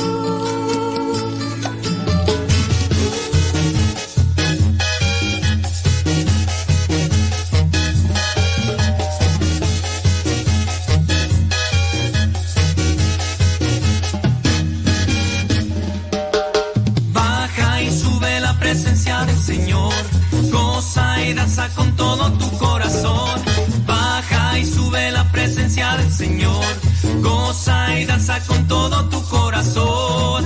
Tu corazón, tu corazón. 9 de la mañana con 41 minutos. 9 con 41. ¿Se acuerdan que hace un tiempo habíamos, les había mostrado en el diario misionero que aquí había eh, plantas silvestres como las verdolagas?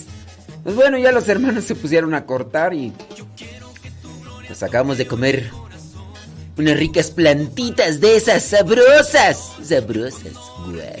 Tu mano, mi Señor, tu espalda yo y te seguiré, Señor, Señor, Señor. Baja y sube la presencia del Señor, goza y danza con todo tu corazón. Baja y sube la presencia del Señor. Goza y danza con todo tu corazón. Tu corazón, tu corazón.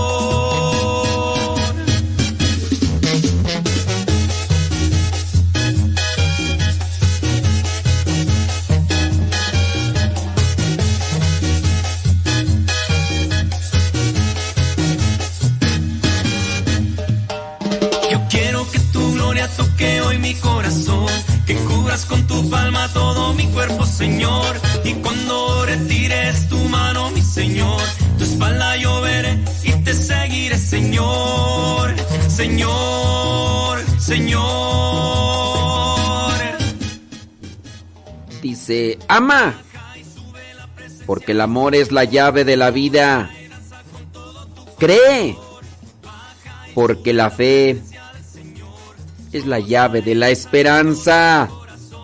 Sonríe, porque la sonrisa es la llave de la amistad. Pero recuerda, recuerda, y siempre confía en Dios. Él es la llave de la eternidad.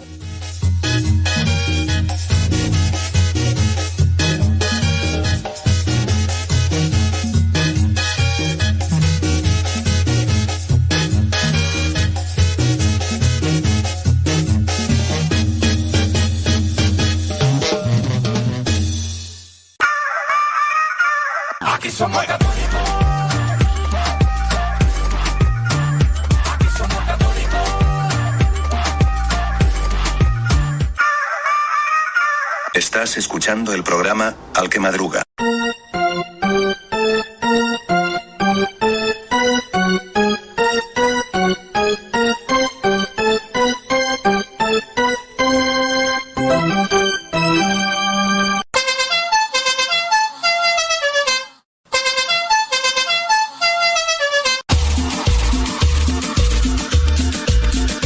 Abuelita, soy su nieto y ya llegué.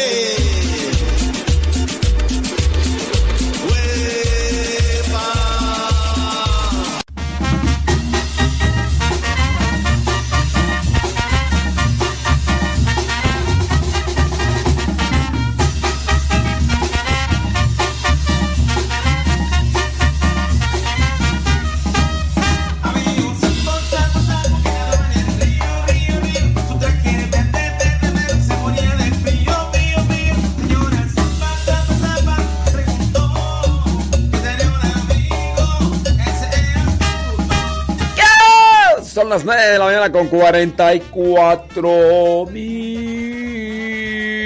minutos. Saludos a, la- a Caleb y a Diego, ya se van a la escuela. Ya se van a la escuela. ¿Alguien me podría decir cómo está en Estados Unidos que dicen que van a quitar el cambio de horario? ¿Cuándo comienza? ¿Cómo se va a quedar? ¿Le quitan o le ponen? En México ya también se va a hacer este cambio de horario, pero este, o sea, ya no le van a mover, o sea, pero igual pues yo estoy así como que en la incertidumbre. Allá en Estados Unidos, ¿alguno de ustedes sabe más o menos cómo va a estar el asunto? Le quitan, le ponen, le quedan, cómo se quedan. Creo que ujú. Sí, hombre, pues ahí que nos a ver si saben, a ver si saben.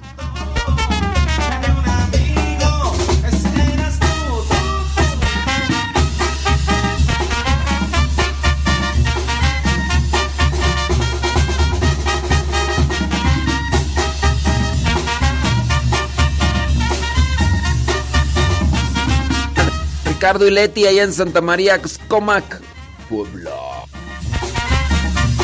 Puebla.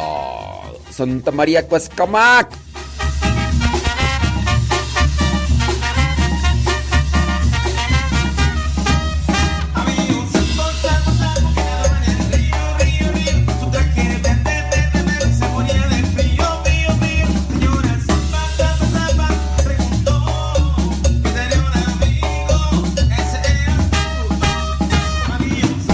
¿Cómo se llaman las canciones que pongo? Pues, como por ejemplo, ¿cuál?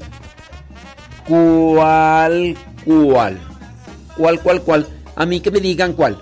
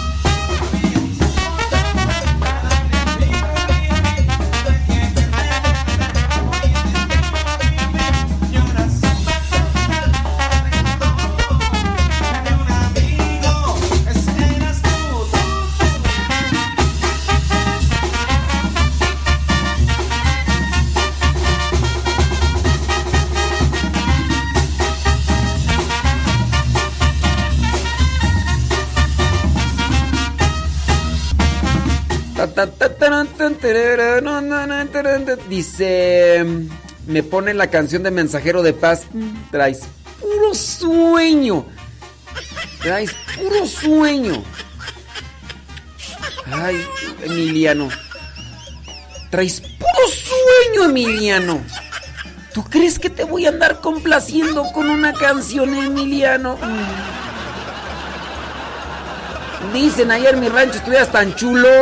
Mm, hasta crees, hombre. Dice que saludos a su papá que se llama Jorge Luis. Deja mandarle el sticker a Emiliano y decirle, ¿y tu nieve de qué sabor la quieres? Dime de qué sabor quieres tu nieve. Ay, Emiliano. Traes puro sueño, pero... Ay, Emiliano. Ay, Emiliano. Traes puro sueño. Nomás déjame decirte. Jacqueline Bautista desde San Diego, California. Dice, a ver si ahora sí me hace caso. Ahora resulta. Ay, mi Dios. Me mandó una foto ahí, dice. Alégreme el día y póngame la del pato. Uh, ¿ta crees? ¿Qué? ¡Ay! Ya me di cuenta. Ya me di cuenta. Ahí está la Timbas.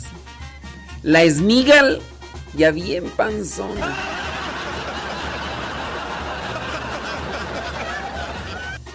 Que cuando voy a Washington, pues mis papeles tengo. Ah, que no, Mar. Ah. Que no contesto llamadas, ya dije. Dígame, Dios. Este, no tengo. No tengo dinero ni nada que dar. Déjame ver, ¿aparece algo? No, no aparece nada. No, no tengo. No hay nada de rastros de la visa, nada. Ni modo. Déjame ver por acá. Sí, no, no hay nada. Nada. Nada.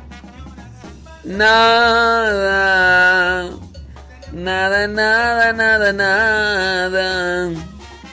Nada, nada, nada, nada.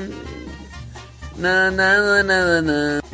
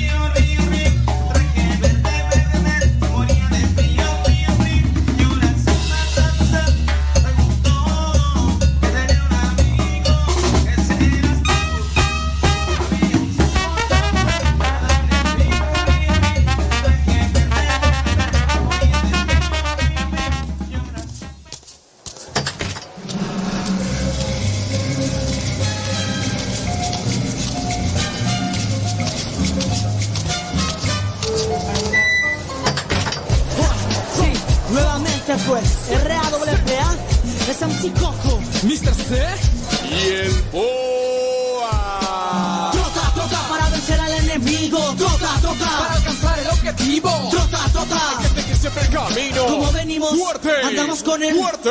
Trota, trota para vencer al enemigo, trota, trota para alcanzar el objetivo, trota, trota Hay que seguir siempre el camino. Como venimos, Fuerte. andamos con el Fuerte.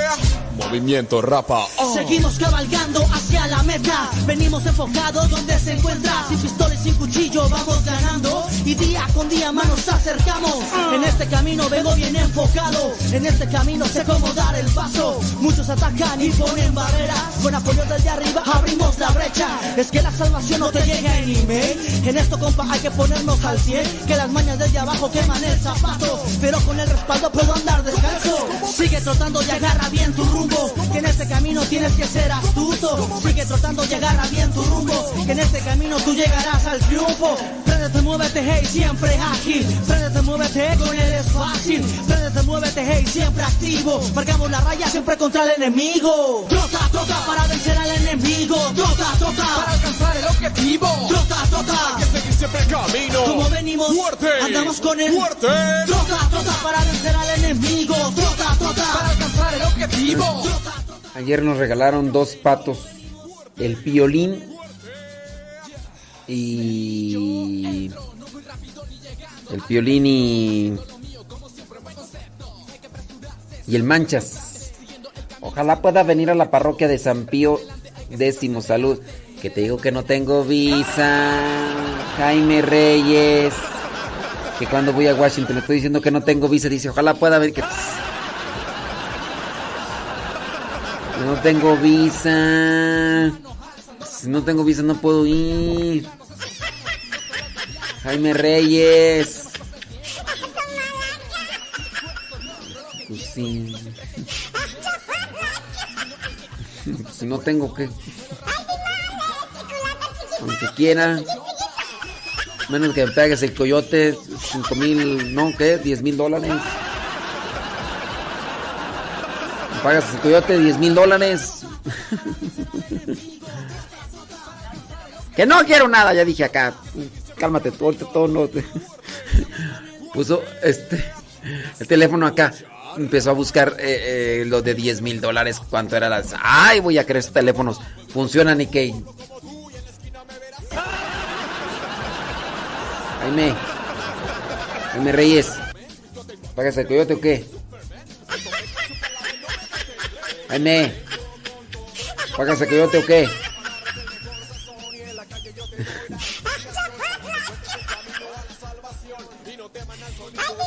Mira, Jaime Reyes eso como que la Virgen le hablaba. ¡Ujule! No voy caminando, no desesperando, siempre bien calmado. ¿Y sabes qué? ¿Qué?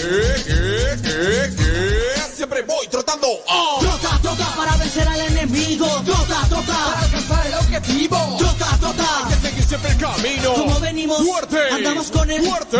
Trota, trota para vencer al enemigo. Trota, trota para alcanzar el objetivo. Trota, trota. Hay que seguir siempre el camino. Como venimos, fuerte. andamos con el fuerte. Es que venimos a pelear, no, no, no, solo venimos a ganar. Es que venimos a pelear, no, no.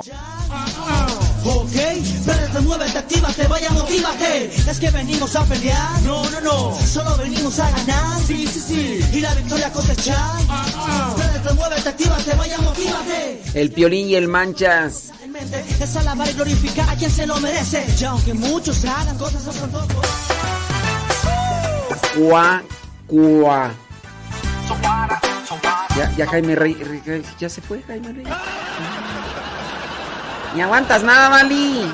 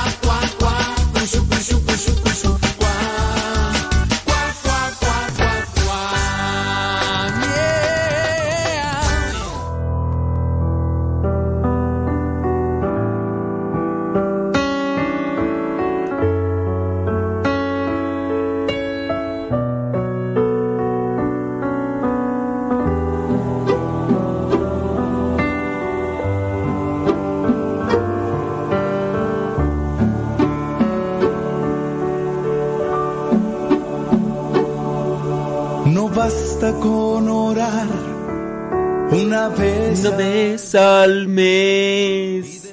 Ya son las 10 de la mañana. Ves.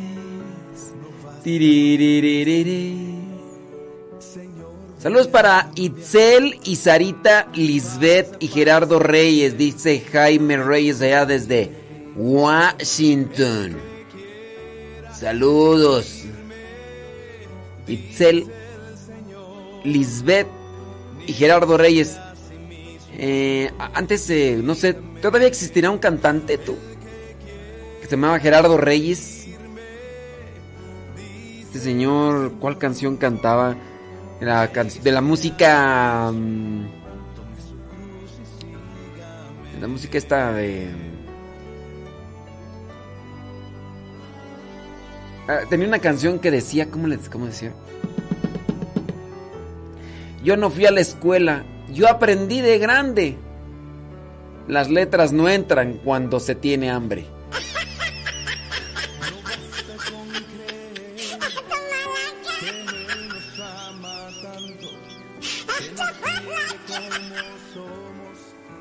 No me acuerdo cuál era una canción del del señor Gerardo Reyes, quién sabe si. Ya, ya es de los. Ya, ya. Cuando sabes que el Señor conoce la verdad, el que quiera seguirme, dice el Señor, niéguese a sí mismo y sígame. El que quiera seguirme,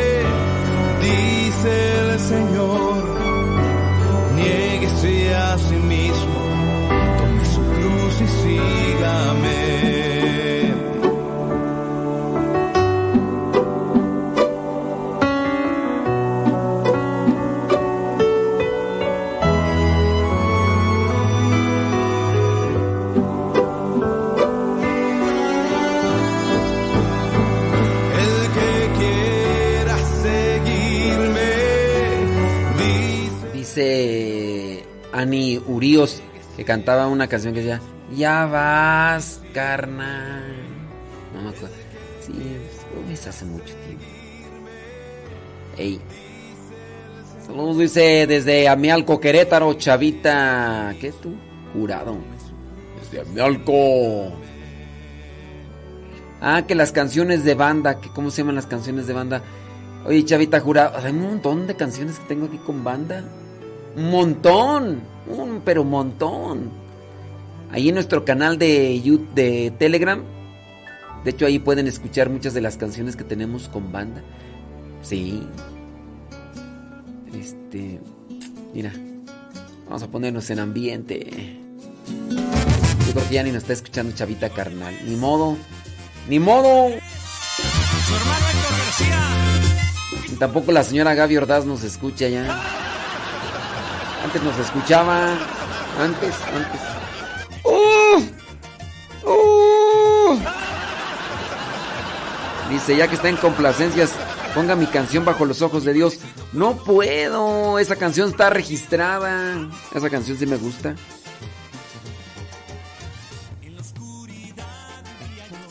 Sí, esa canción sí me gusta, pero... María Marcela Velasco dice, yo le comento que aún no miro tus mensajes. Como no tan... Están, nomás, nomás no los quiero leer, es otra cosa.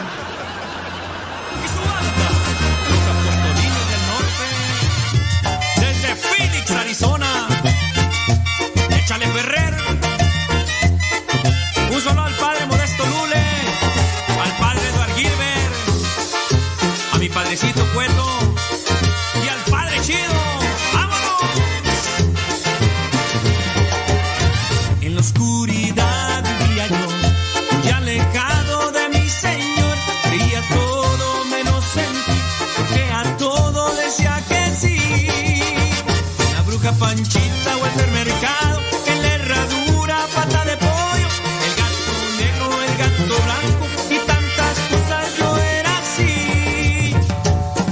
Me extrañaste.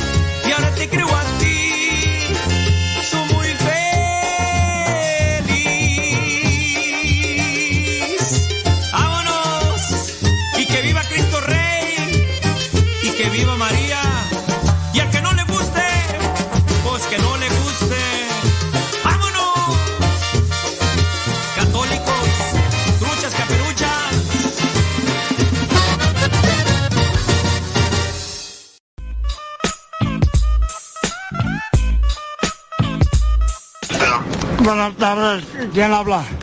Bueno. Bueno. Buenas tardes, ¿de, de parte de quién eres? Me presento, señor. Mi nombre es Rodrigo Ruiz. Me comunico con ¿Y, usted. y, y, y tú de quién eres? Hablo por parte de la compañía de Telcel, señor. Me comunico con usted porque su línea fue seleccionada para obtener un paquete de regalo. ¿Cuál, cuál, cuál línea?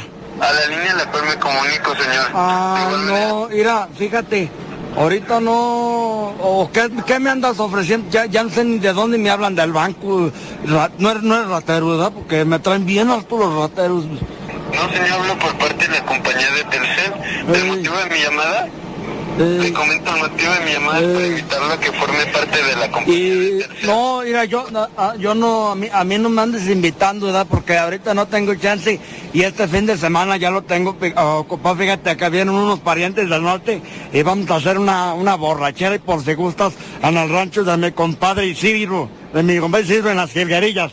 Ah, entiendo, señor. Sin embargo, también es para que usted genere un gran ahorro en su línea celular. De igual Ahorro, ahorro, mira, nunca ahorro nada desde morrillo y nunca me ha gustado ahorrar. Fíjate que, ¿para qué ahorra uno, da? ¿Para qué? El dinero no sirve de nada guardado. ¿Para qué ahorra uno? Mejor ir a compramos cosas, cervezas y triquis y botines y sacos perrones para andar en caballo como don Antonio Aguilar. Ah, entiendo, señor. Sin embargo, esta es la oportunidad perfecta para que genere su primer ahorro. Usted me comenta. Eh, mira, bueno, sí, sí me, sí, sí me gusta eh, eh, ahorrar y así porque puedo comprarme, ahorita que traigo una yegua ya bien jodida, bien viejita, pero quiero comprarme un caballo a las antes, dime cómo le hago para guardar dinero.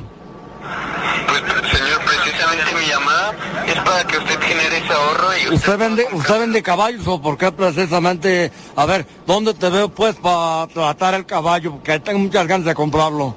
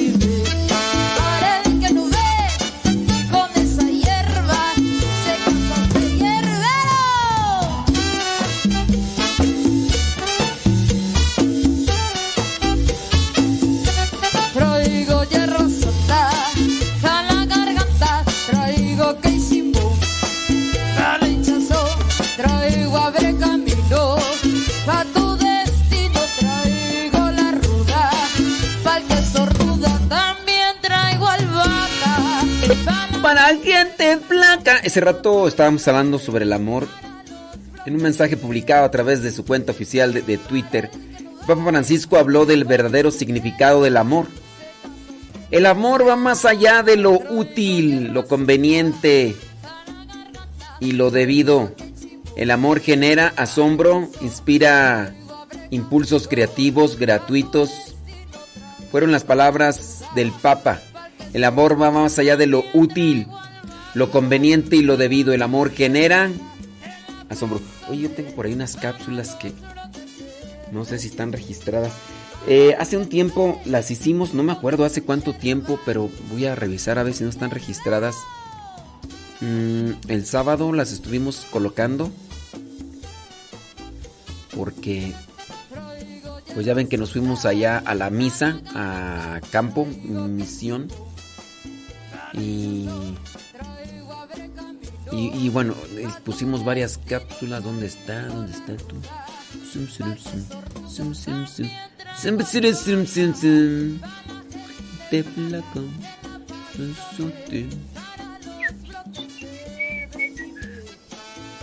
El que no ve y con esa hierba a usted de herbero. Bueno, ahorita voy a checar esto. Déjame ver dónde está. ¿Dónde está? Podcast 2021. Mm. Ah, sí, aquí están. Aquí están. Palabra. Ya. Está su significado. Ah, sí. Se llama así. Es, eh, las estas y no sé si están. Voy a ponerle así. Tan. Es que estuvimos haciendo una. Un respaldo de nuestros. De los archivos y todo lo que tenemos. Y, y vieras qué trabajo. Qué trabajo, eh, vas a dar. No, no, pero sí es que estoy acá revisando. Bli, bli, bli, blu, blu, blu, bla. Sí, hace no sé cuánto tiempo que hice estas cápsulas. Ya tiene bastante. Pero sí, eh, doy el significado de las palabras y creo que eso es, eso es bueno. Porque... Ajá. No sé si ponerle palabra del día. Sí, puede ser. Está interesante eso, palabra del día. Sí, en vez de palabra, que sea palabra del día, ¿no?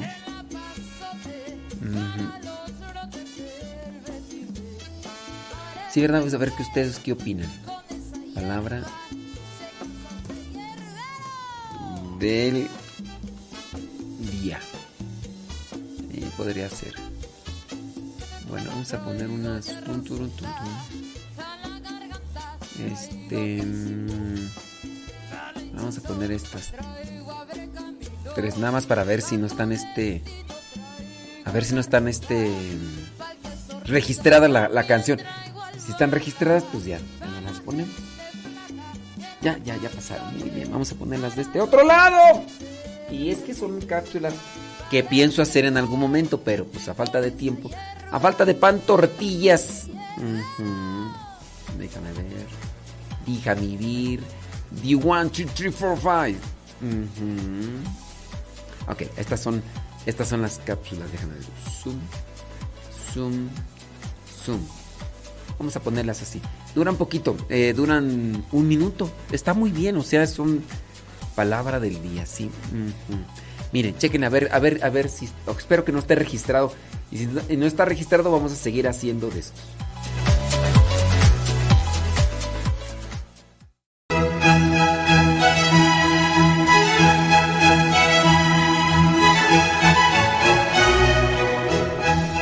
La palabra aspersión viene del latín y significa rociar. La palabra aspersión dentro de la liturgia es el gesto litúrgico con el que se rocía de agua bendita a los fieles y a los objetos y lugares destinados al culto. Será más propio entonces decir aspersión de agua bendita que rociar de agua bendita, aunque en el contexto gramatical vendría a ser lo mismo, pero por su contexto litúrgico y también bíblico, pues es tomado del Salmo 51 versículo 9. Lo más correcto es decir aspersión.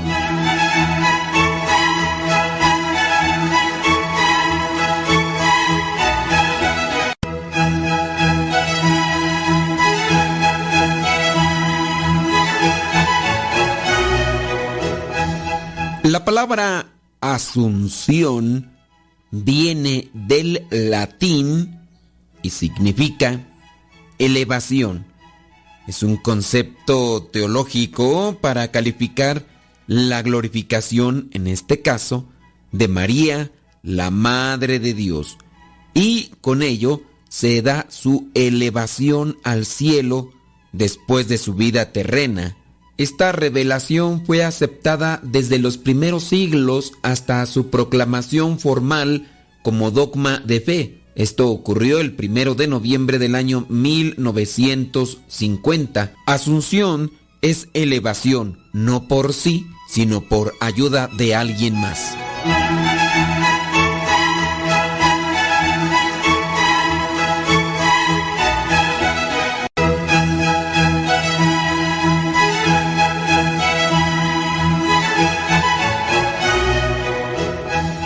La palabra atril viene del latín y significa lugar de lectura.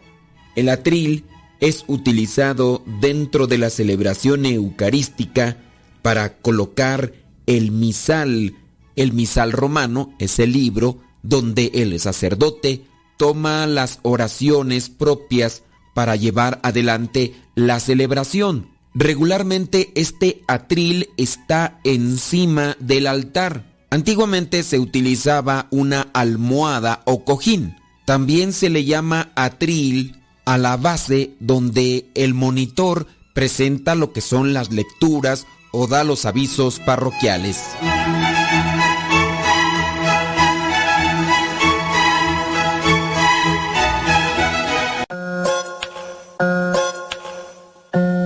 Yo recuerdo que mi jefita siempre me decía, ya ponte a trabajar, canijo, no naciste manco y ni me pidas dinero, que me ves cara de banco. Encontraba las cosas como si ella fuera un mago. Decía, si voy y la busco y la encuentro, ¿qué te hago? Cuando andaba enojada siempre decía que me calle y de castigo me ponía a barrer toda la calle. También me castigaba y me ponía a lavar el baño. Mijito es por tu bien, yo no quiero hacerte daño. También decía, no me contestes que soy tu madre y si quieres permiso primero ve y dile a tu padre mientras vivas en mi casa y duermas bajo nuestro techo. Respetarás las reglas y harás algo de provecho. Te pones a estudiar, a trabajar o a lo que sea y limpias tu recámara que se mira bien fea. Y cuidadito con eso de nunca hacerle caso porque al descuidarte te lanzaba un buen guarachazo. Si quería ir a una fiesta siempre me decía esto. Te llevas a tu hermano si no tú tampoco vas. Cuando estaba chiquito pensaba cómo la detesto. Apenas salía de mi casa y preguntaba ¿dónde vas?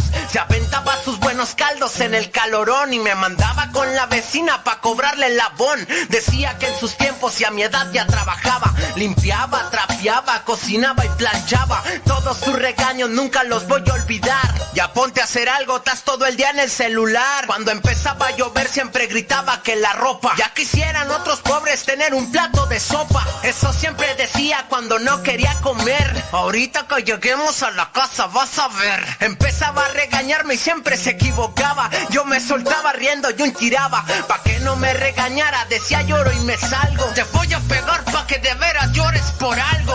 Casi no entiende muy bien la tecnología, pero siempre me sacaba la garra ya con mi tía. Cuando llegaba tarde me decía que no era hotel. Ándele, ma, ábrame el candado. Nel, parece que no entiendes, hace más caso el perro. Ya pórtate bien o te llevo al baño y ahí te encierro. Ponte a hacer lo que te dije o te voy a pegar. Debes aprender porque no siempre voy a estar. Yo no sé qué van a hacer el día en que me muera. No más de imaginarlo, ay, ni Dios lo quiera. Ella guardaba bolsas adentro de más bolsas y esas mismas bolsas adentro de más bolsas. Siempre me protegía y me decía, hoy no salgas. Si me quería tatuar, quería que me tatuelas. Yo sé que ya me y yo la amo también. Gracias por su regaño, sé que fueron por mi bien. Yo sé que ya me ama y yo la amo también. Gracias por su regaño, sé que fueron por mi bien.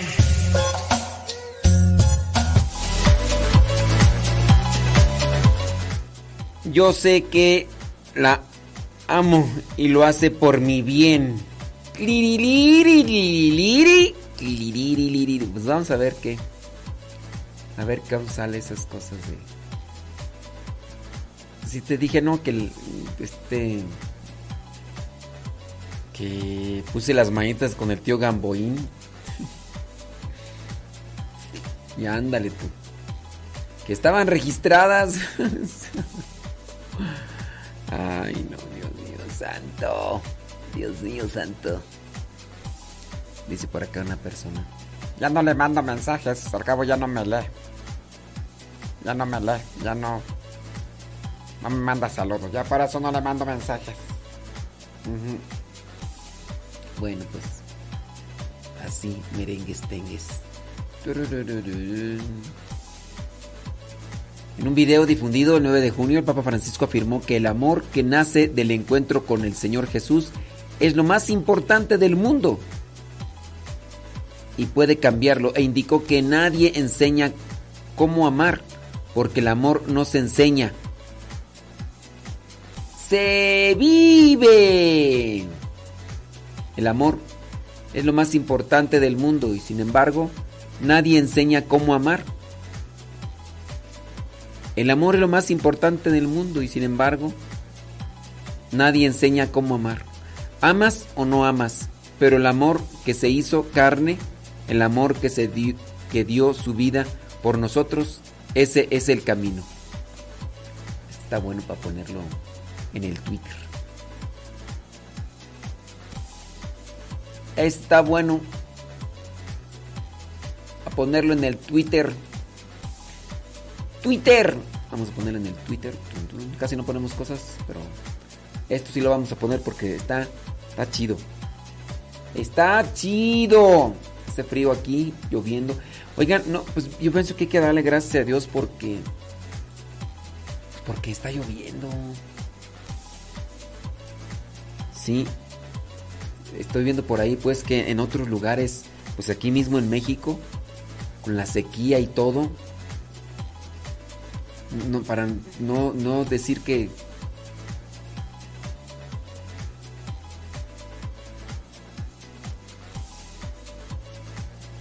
Para decir que, ay, es que está lloviendo, que no. Ay, no sé qué. Miren, ahorita ya en estos tiempos no hay que andar ahí de quejosos.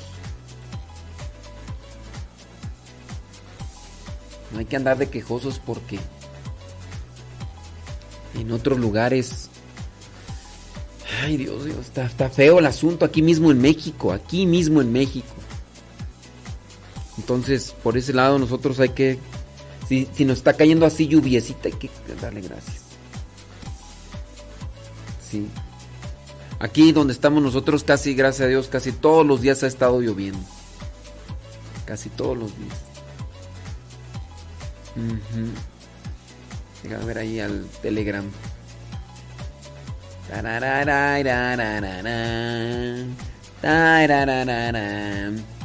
Dice, preguntan que si el, am- el ambón y el atril no es lo mismo. No, no es lo mismo. El ambón y el atril no es lo mismo. Eh, pregunta Yadira Rivera. No, no es lo mismo. ¿Cómo explicarte?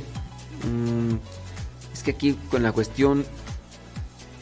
La cuestión auditiva me es difícil. Pero el ambón tiene que ir en el presbiterio. Y el atril no. El atril incluso se le dice atril a esa base donde se llega a colocar a las notas musicales para los que son músicos y que van siguiendo la eso se llama también atril. El atril también es lo que se coloca arriba del altar para poner el misal romano. Ese es un atril. Y ese no se le llama ambón, ¿o sí? Si distingues el la repisa o base que se coloca arriba del altar para poner el misal romano, a ese le llama atril. El ambón, nada me acuerdo qué, qué era lo que decía de, del ambón, pero voy a tratar de seguir haciendo esas. Nada más voy a checar, voy a checar si no está registrada la música. Si está registrada la música con ese poquito, ya no la puedo hacer. Pero vamos a checar. Eh, dice que allá en Monterrey, dice Laurita Cantú, que pues no está lloviendo nada. Sí, pues sí está feo el asunto. y Está feo el asunto. Dice...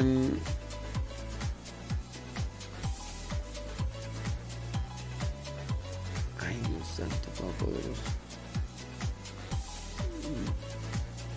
Dice que si ya no mando saludos, no, ya casi no mando saludos.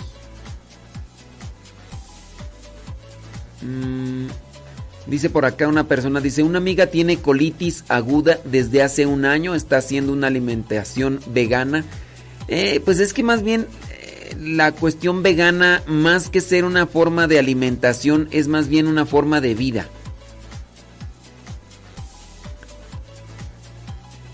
Dice, y ayuno intermitente, la preparación toma mucho tiempo, implica levantarse más temprano, hacer ejercicio. La pregunta es, ¿se puede considerar idolatría el hacer un tratamiento de estos? Pues dependiendo. Ella siente que esto le toma mucho tiempo para ella y no mucho para la oración. Ahí está la cosa. Cuida su cuerpo, pero no su alma. con esta alimentación biocompatible que ella lleva ha mejorado un 80%. Mm, el consejo que yo le di es que incluya la oración mientras está preparando sus alimentos y que ponga su fe en Dios. Visitas cortas al Santísimo y que ofrezca la privación de ciertos alimentos que le gustan, pero son nocivos para ella. ¿Qué sugerencia nos puede brindar para el caso? Miren, yo no sé, en el caso de la colitis, a ver, necesariamente la colitis se, se quita solamente con, con la forma vegana, como lo llama. Que hacer ejercicio y todo eso.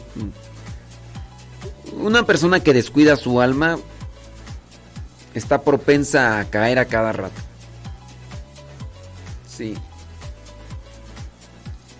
O sea, no, no, no puedo yo aquí decirles, dice, ¿qué, ¿qué, sugerencia nos puede brindar en este caso? No es que está, está complicado porque no conozco mucho. Es complicado decir algo con tan poca información. Entonces, aquí la cosa es que ustedes deben también tener un sentido crítico con relación a eso y analizar qué punto y qué cosa vendría a caer en la exageración y todo eso. Si no, no, no, no me es fácil así como que, ah, esto, ¿no? Lo otro. Saludos a Abraham y Rocío. Felicitaciones a Roque, esposo de la, de la comadrita Rey, Reina. Pero si nos escuchará Roque. Pregunto, pregunto. Saludos, saludos a Abraham y Rocío allá en Texcoco. Según para el 2023 ya no cambiará el tiempo y nos quedaremos a como estamos ahora. Esa, esa es mi duda. Esa es mi duda. ¿Nos vamos a quedar como ahora o como a cuál, hora, cuál es el horario que se va a quedar? Solo hay un cambio más y después regresamos a este horario. Mm. Pide que le pasemos información y luego no nos lee. ¡Ay, juez! ¡Ay! Como diría este Reyes, ¿quién era tu Jaime Reyes? ¡Újule! ¡Újule! Que toda información y luego no nos la dice Fernando. ¡Újule! ¡Újule!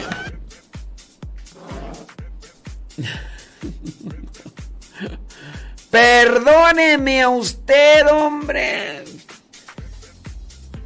Calmantes, montes, alicantes, pintos, pájaros, pantores. Momento que soy lento, momento que soy lento. Miren, es que las cosas pareciera ser que se están haciendo como que en el camino, como que se les ocurren las cosas a los presidentes, tanto allá de Estados Unidos como acá. Se les ocurren las cosas en el momento y las dicen, pero todavía no hay nada así como que tal escrito. Y luego cuando, aunque estén las cosas escritas, a la menor hora las cambien, pues. ¿Te imaginas? Saludos San Marcos, Texas. Qué bueno que con ustedes esté lloviendo porque aquí está bien seco. Jorge Carvajal. Sí, hay lugares, tú. Eh, en, por allá en, en, Europa también. El continente africano. Oye, en Europa, allí en Inglaterra, que incluso dicen que están saliendo a la luz ciudades que estaban ahí escondidas bajo el agua por no sé qué tantos años. Están encontrando barcos. Están encontrando incluso ahí cosas que, que son extrañas. Por ahí encontraron un escrito antiguo que anunciaba las sequías de estos tiempos. Pero también están anunciando o están diciendo que dentro de muy poco vienen muchas lluvias torrenciales, por ejemplo, para el área de California. Y que incluso van a haber muchas inundaciones. O sea, no hay agua y de repente va a haber mucha, pero mucha agua y todo con... Y todo con, con esta... Por lo del cambio climático. Estaba mirando por ahí que prevén que en California eh, dentro de ya un poco tiempo vendrán muchas inundaciones, o sea, consecuencia del- de, la, de la lluvia y todo eso. Y allá en Europa, muchos lugares así, todos amolados, tristes, los ríos esos ahí en Inglaterra, en Inglaterra tú. Dice por acá, mm, este Chabela, ándele, saludos desde Tulare. Dice que disfrute la lluvia porque allá hace calor. Aquí, es, además de que está. ahorita, ahorita en la mañana amaneció chipi chipi, fresco. En la tarde llueve. Eso nos beneficia también en la cuestión del clima. Otros años, en estas mismas fechas, era un calor que. Y ahorita, mira, hemos estado. Hemos estado con poco calor. Este año ha hecho menos calor o menos días con calor que otros años. Este año. Otros años eran, no, hombre. Pero ahora por esto de las lluvias y todo eso, estamos bien sabrosos. Bien sabrosos, por lo menos aquí. La señora Reina, el señor Roque sí nos está escuchando, dice, oh. bueno, saludos al señor Roque. Señor Roque, hoy es día de su santo, ¿no? Sí, ¿no? Ni me acuerdo. Creo que sí, hombre. Es que no me acuerdo. Sí es de su santo, ¿no? A ver, déjame checar el santoral. Sí, San Roque Peregrino. Sí es santo. Señor Roque. Saludos. Gracias. Dice por acá.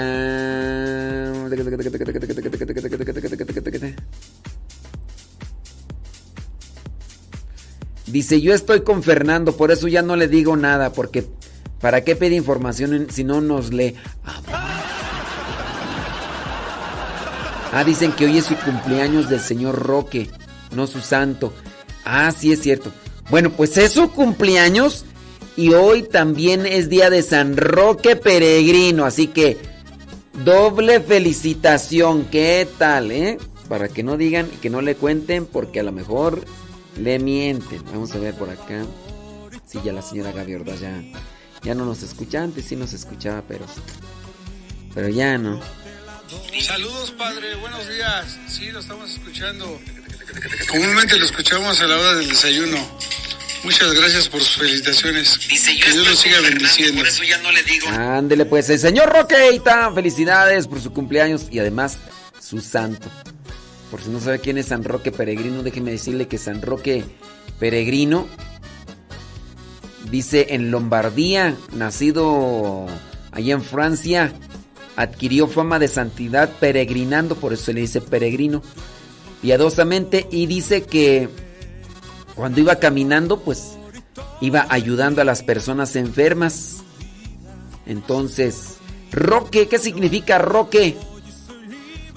Significa fuerte como una roca. Ande pues.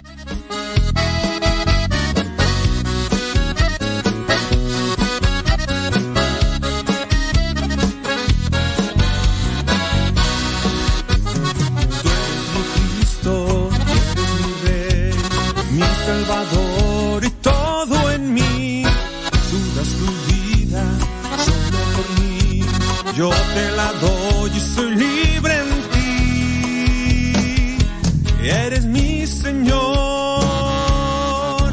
tú eres mi Señor. Eres mi Señor, Jesús. Eres mi Señor, eres mi Señor, eres mi Señor,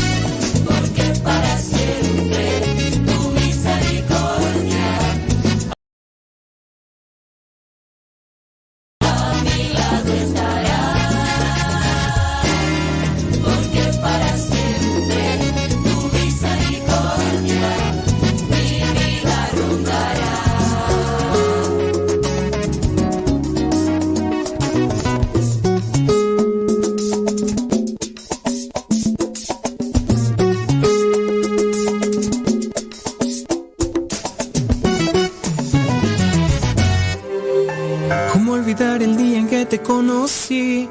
Nuestras almas se encontraron. Una bella amistad se convirtió en amor. No cabe duda que fue Dios quien nos unió. Desde aquel día no dejó de pensar en ti. Cada detalle tuyo me cautiva. Te convertiste ahora en parte de mí. El podcast En pareja con Dios presenta cómo identificar si eres una persona codependiente. En este caso, ser dependiente siempre de otra persona. Hoy Dios une nuestras vidas y nos da su bendición. Hay relaciones matrimoniales que por supuesto que no van para nada bien. Hay alguien que es codependiente. La persona codependiente es difícil de identificar. Sin embargo, las, las diferencias entre una devoción hacia tu pareja y una codependencia son palpables, son evidentes. Y ahora vamos a hablar de algunas de ellas. Se sabe que existen personas codependientes desde hace muchísimos años. Los avances para remediar estas tendencias, sin embargo, han sido pocos, puesto que el mejorar requiere que la persona sepa que es codependiente y que a su vez trate de hacer algo si es que ya lo aceptó. Y ahí radica el problema. El ser codependiente, casi por definición, implica desconocer tal condición. Esto vuelve el identificarla y superarla una labor mucho más complicada, mas no imposible. Y es que cuesta salir de esta situación porque la persona que es codependiente tiene muy baja su autoestima.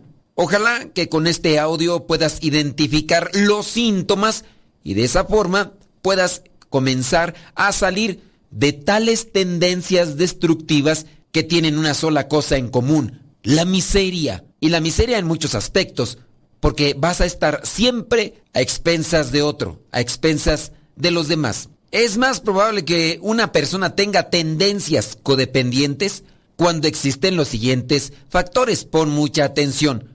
Creció en una familia con un padre o una madre que es adicto. Dos, el padre o la madre era codependiente, siempre esclavizado al otro o a la otra. En el caso de cuando la mamá sea la controladora, la manipuladora, la gallona. Tercero, ha sido víctima de abuso y entonces no tiene autoestima, no tiene fuerza, no tiene voluntad y camina siempre cobijado con la bandera de víctima. Cuarto, la pareja tiene alguna forma de adicción.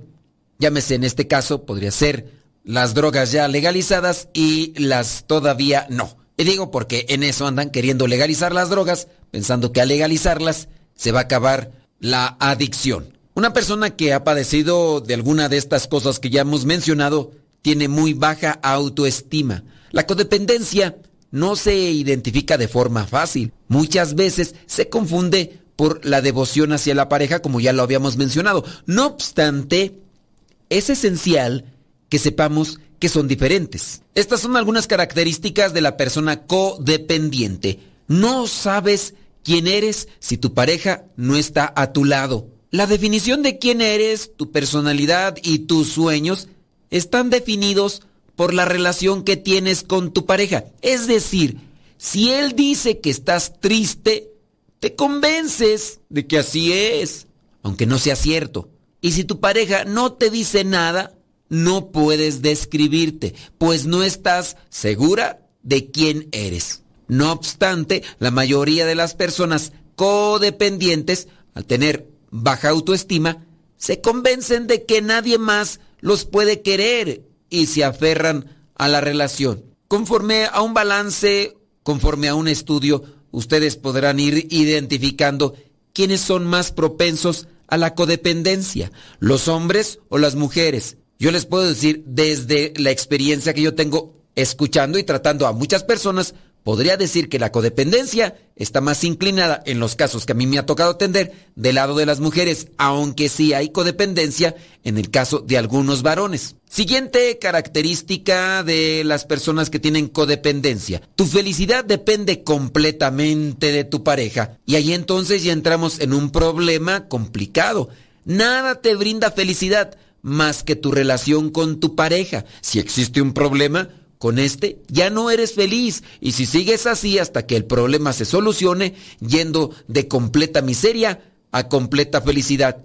Pero viene algo todavía más preocupante. Un día la vida de cada uno de nosotros se acabará en este mundo. Y para la persona que ha sido codependiente, sufrirá como no tiene ni idea. Porque la felicidad depende completamente de estar con la otra persona. Y esto también se puede apegar a lo que vendrían a ser esas relaciones familiares entre papás e hijos, pero estamos hablando en este caso de los matrimonios. Siguiente característica para identificar a una persona codependiente. Experimentas ansiedad con el más mínimo conflicto. Cuando se presenta un conflicto en la relación, te ataca la ansiedad. E imaginas que lo peor va a suceder. Pues de inmediato piensas que la relación va a terminar y caerás en depresión. Conozco casos que de por sí ya vienen cargando una ansiedad que no pueden con ella y que hacen poco por quererla solucionar. Más todavía cuando crecen en una situación y son codependientes, cuando vienen a conflictuarse entre pareja, es un sufrimiento que desborda un mar de lágrimas. Es más, los mares se quedan vacíos con tantas lágrimas que siempre está derramando esa persona codependiente. Siguiente característica de las personas codependientes, vigilas a tu pareja. Es muy común que la pareja codependiente sienta la necesidad de saber hasta el más mínimo detalle de los lugares que su pareja visita. Quiere saber con quién habla, incluso revisa los mensajes a cada rato, ya sea en su teléfono, su correo electrónico o sus redes sociales. También tiende a abrigar celos extremos sobre cualquier persona que considere una amenaza. Esto se hace con el fin de mantener el control y de esa forma tener la falsa seguridad de que la relación continúa estable, sin nada que pueda destrozarla, aunque muchas veces pudiera ya estar destrozada, solamente que en ocasiones no quiere aceptarlo. Como dije antes, cualquiera que se encuentra en esta posición no disfruta de felicidad plena y por lo mismo es necesario reconocer estas tendencias para dar el primer paso hacia la mejoría. Para salir de esta situación de codependiente se tienen que hacer muchas cosas porque cada situación tiene sus características particulares. Hay que sanar las heridas de la niñez, si es que viene esto desde familia, investiga también y analiza quién eres. Hay que trabajar en la mejora de la autoestima.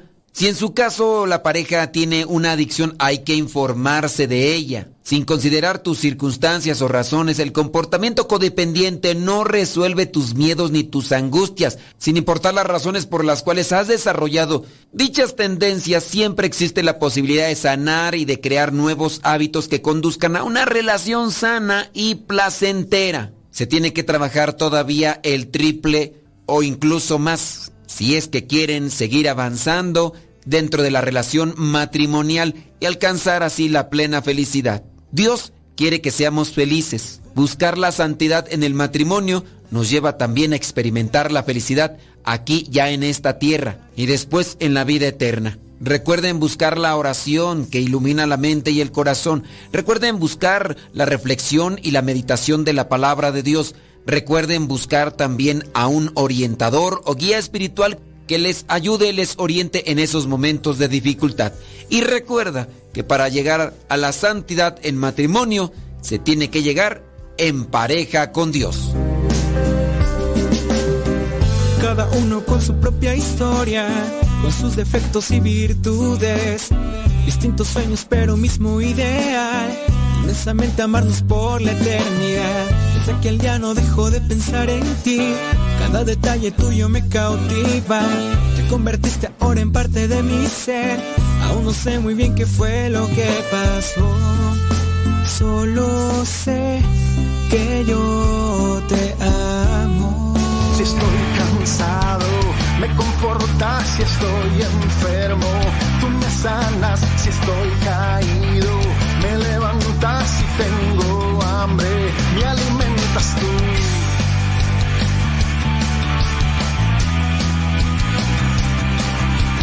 Tú, tú, tú, solo tú, tú, tú, tú, tú, tú, solo tú, tú, tú, Jesús, si estoy triste, tú me animas si estoy perdido, tú me orientas si tengo frío, tú me abrigas si tengo miedo, me haces fuerte tú, tú, tú, solo tú, tú. Dice Gustavo Guzmán, dice, padre, no he podido encontrar su canal en Telegram. Ya le puse arroba modesto lulú. ¿Por qué, no lo encuentro?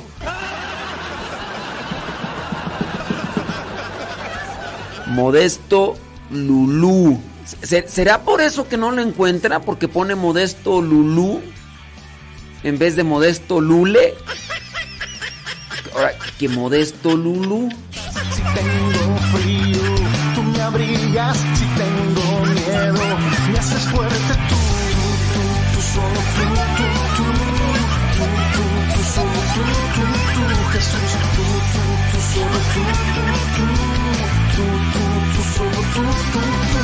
Jesús, tú, tú, tú, solo tú, tú, tú. Tú, tú, tú, solo tú, tú, tú. Jesús, tú, tú, tú, solo tú, tú, tú. Tú, tú, tú, solo tú, tú, tú.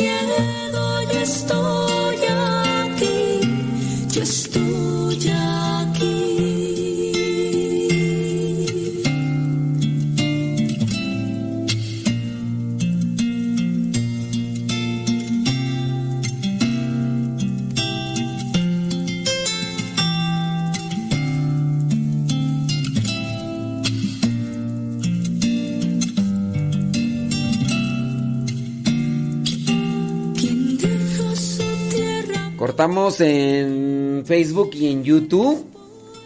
Eh, viene lo querido sonido con Pati Paco. Gracias por acompañarnos. Gracias. Saludos a todos, a todos, para que nadie diga. Ay, ay nomás, a, a ver, ¿por qué nomás a, a Don Roque? Que ahí está su consentido. Que...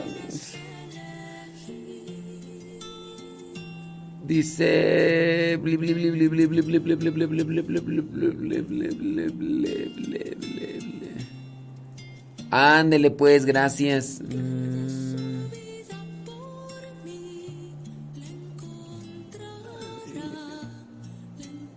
Ándele pues, muchas gracias. Bli, bli, bli, bli, bli, bli, bli. Saludos a todos. Todos, gracias. Ahí está. Ya subimos la cápsula. Ayer se nos, olvi- se olvidó subir la de la purgatorio. Hoy lo vamos a subir. Hoy lo subimos en un ratito. Vamos que acá ando yo en, en actividad y todo lo demás. Ándele pues. Tiene ganas, eh. Gracias. Muchas, pero muchas gracias. Al ratito regresamos con cápsulas. Anhelo un toque de tu amor, un toque de tu espíritu. Anhelo un toque de tu amor, un toque de tu gracia, un toque de tu espíritu.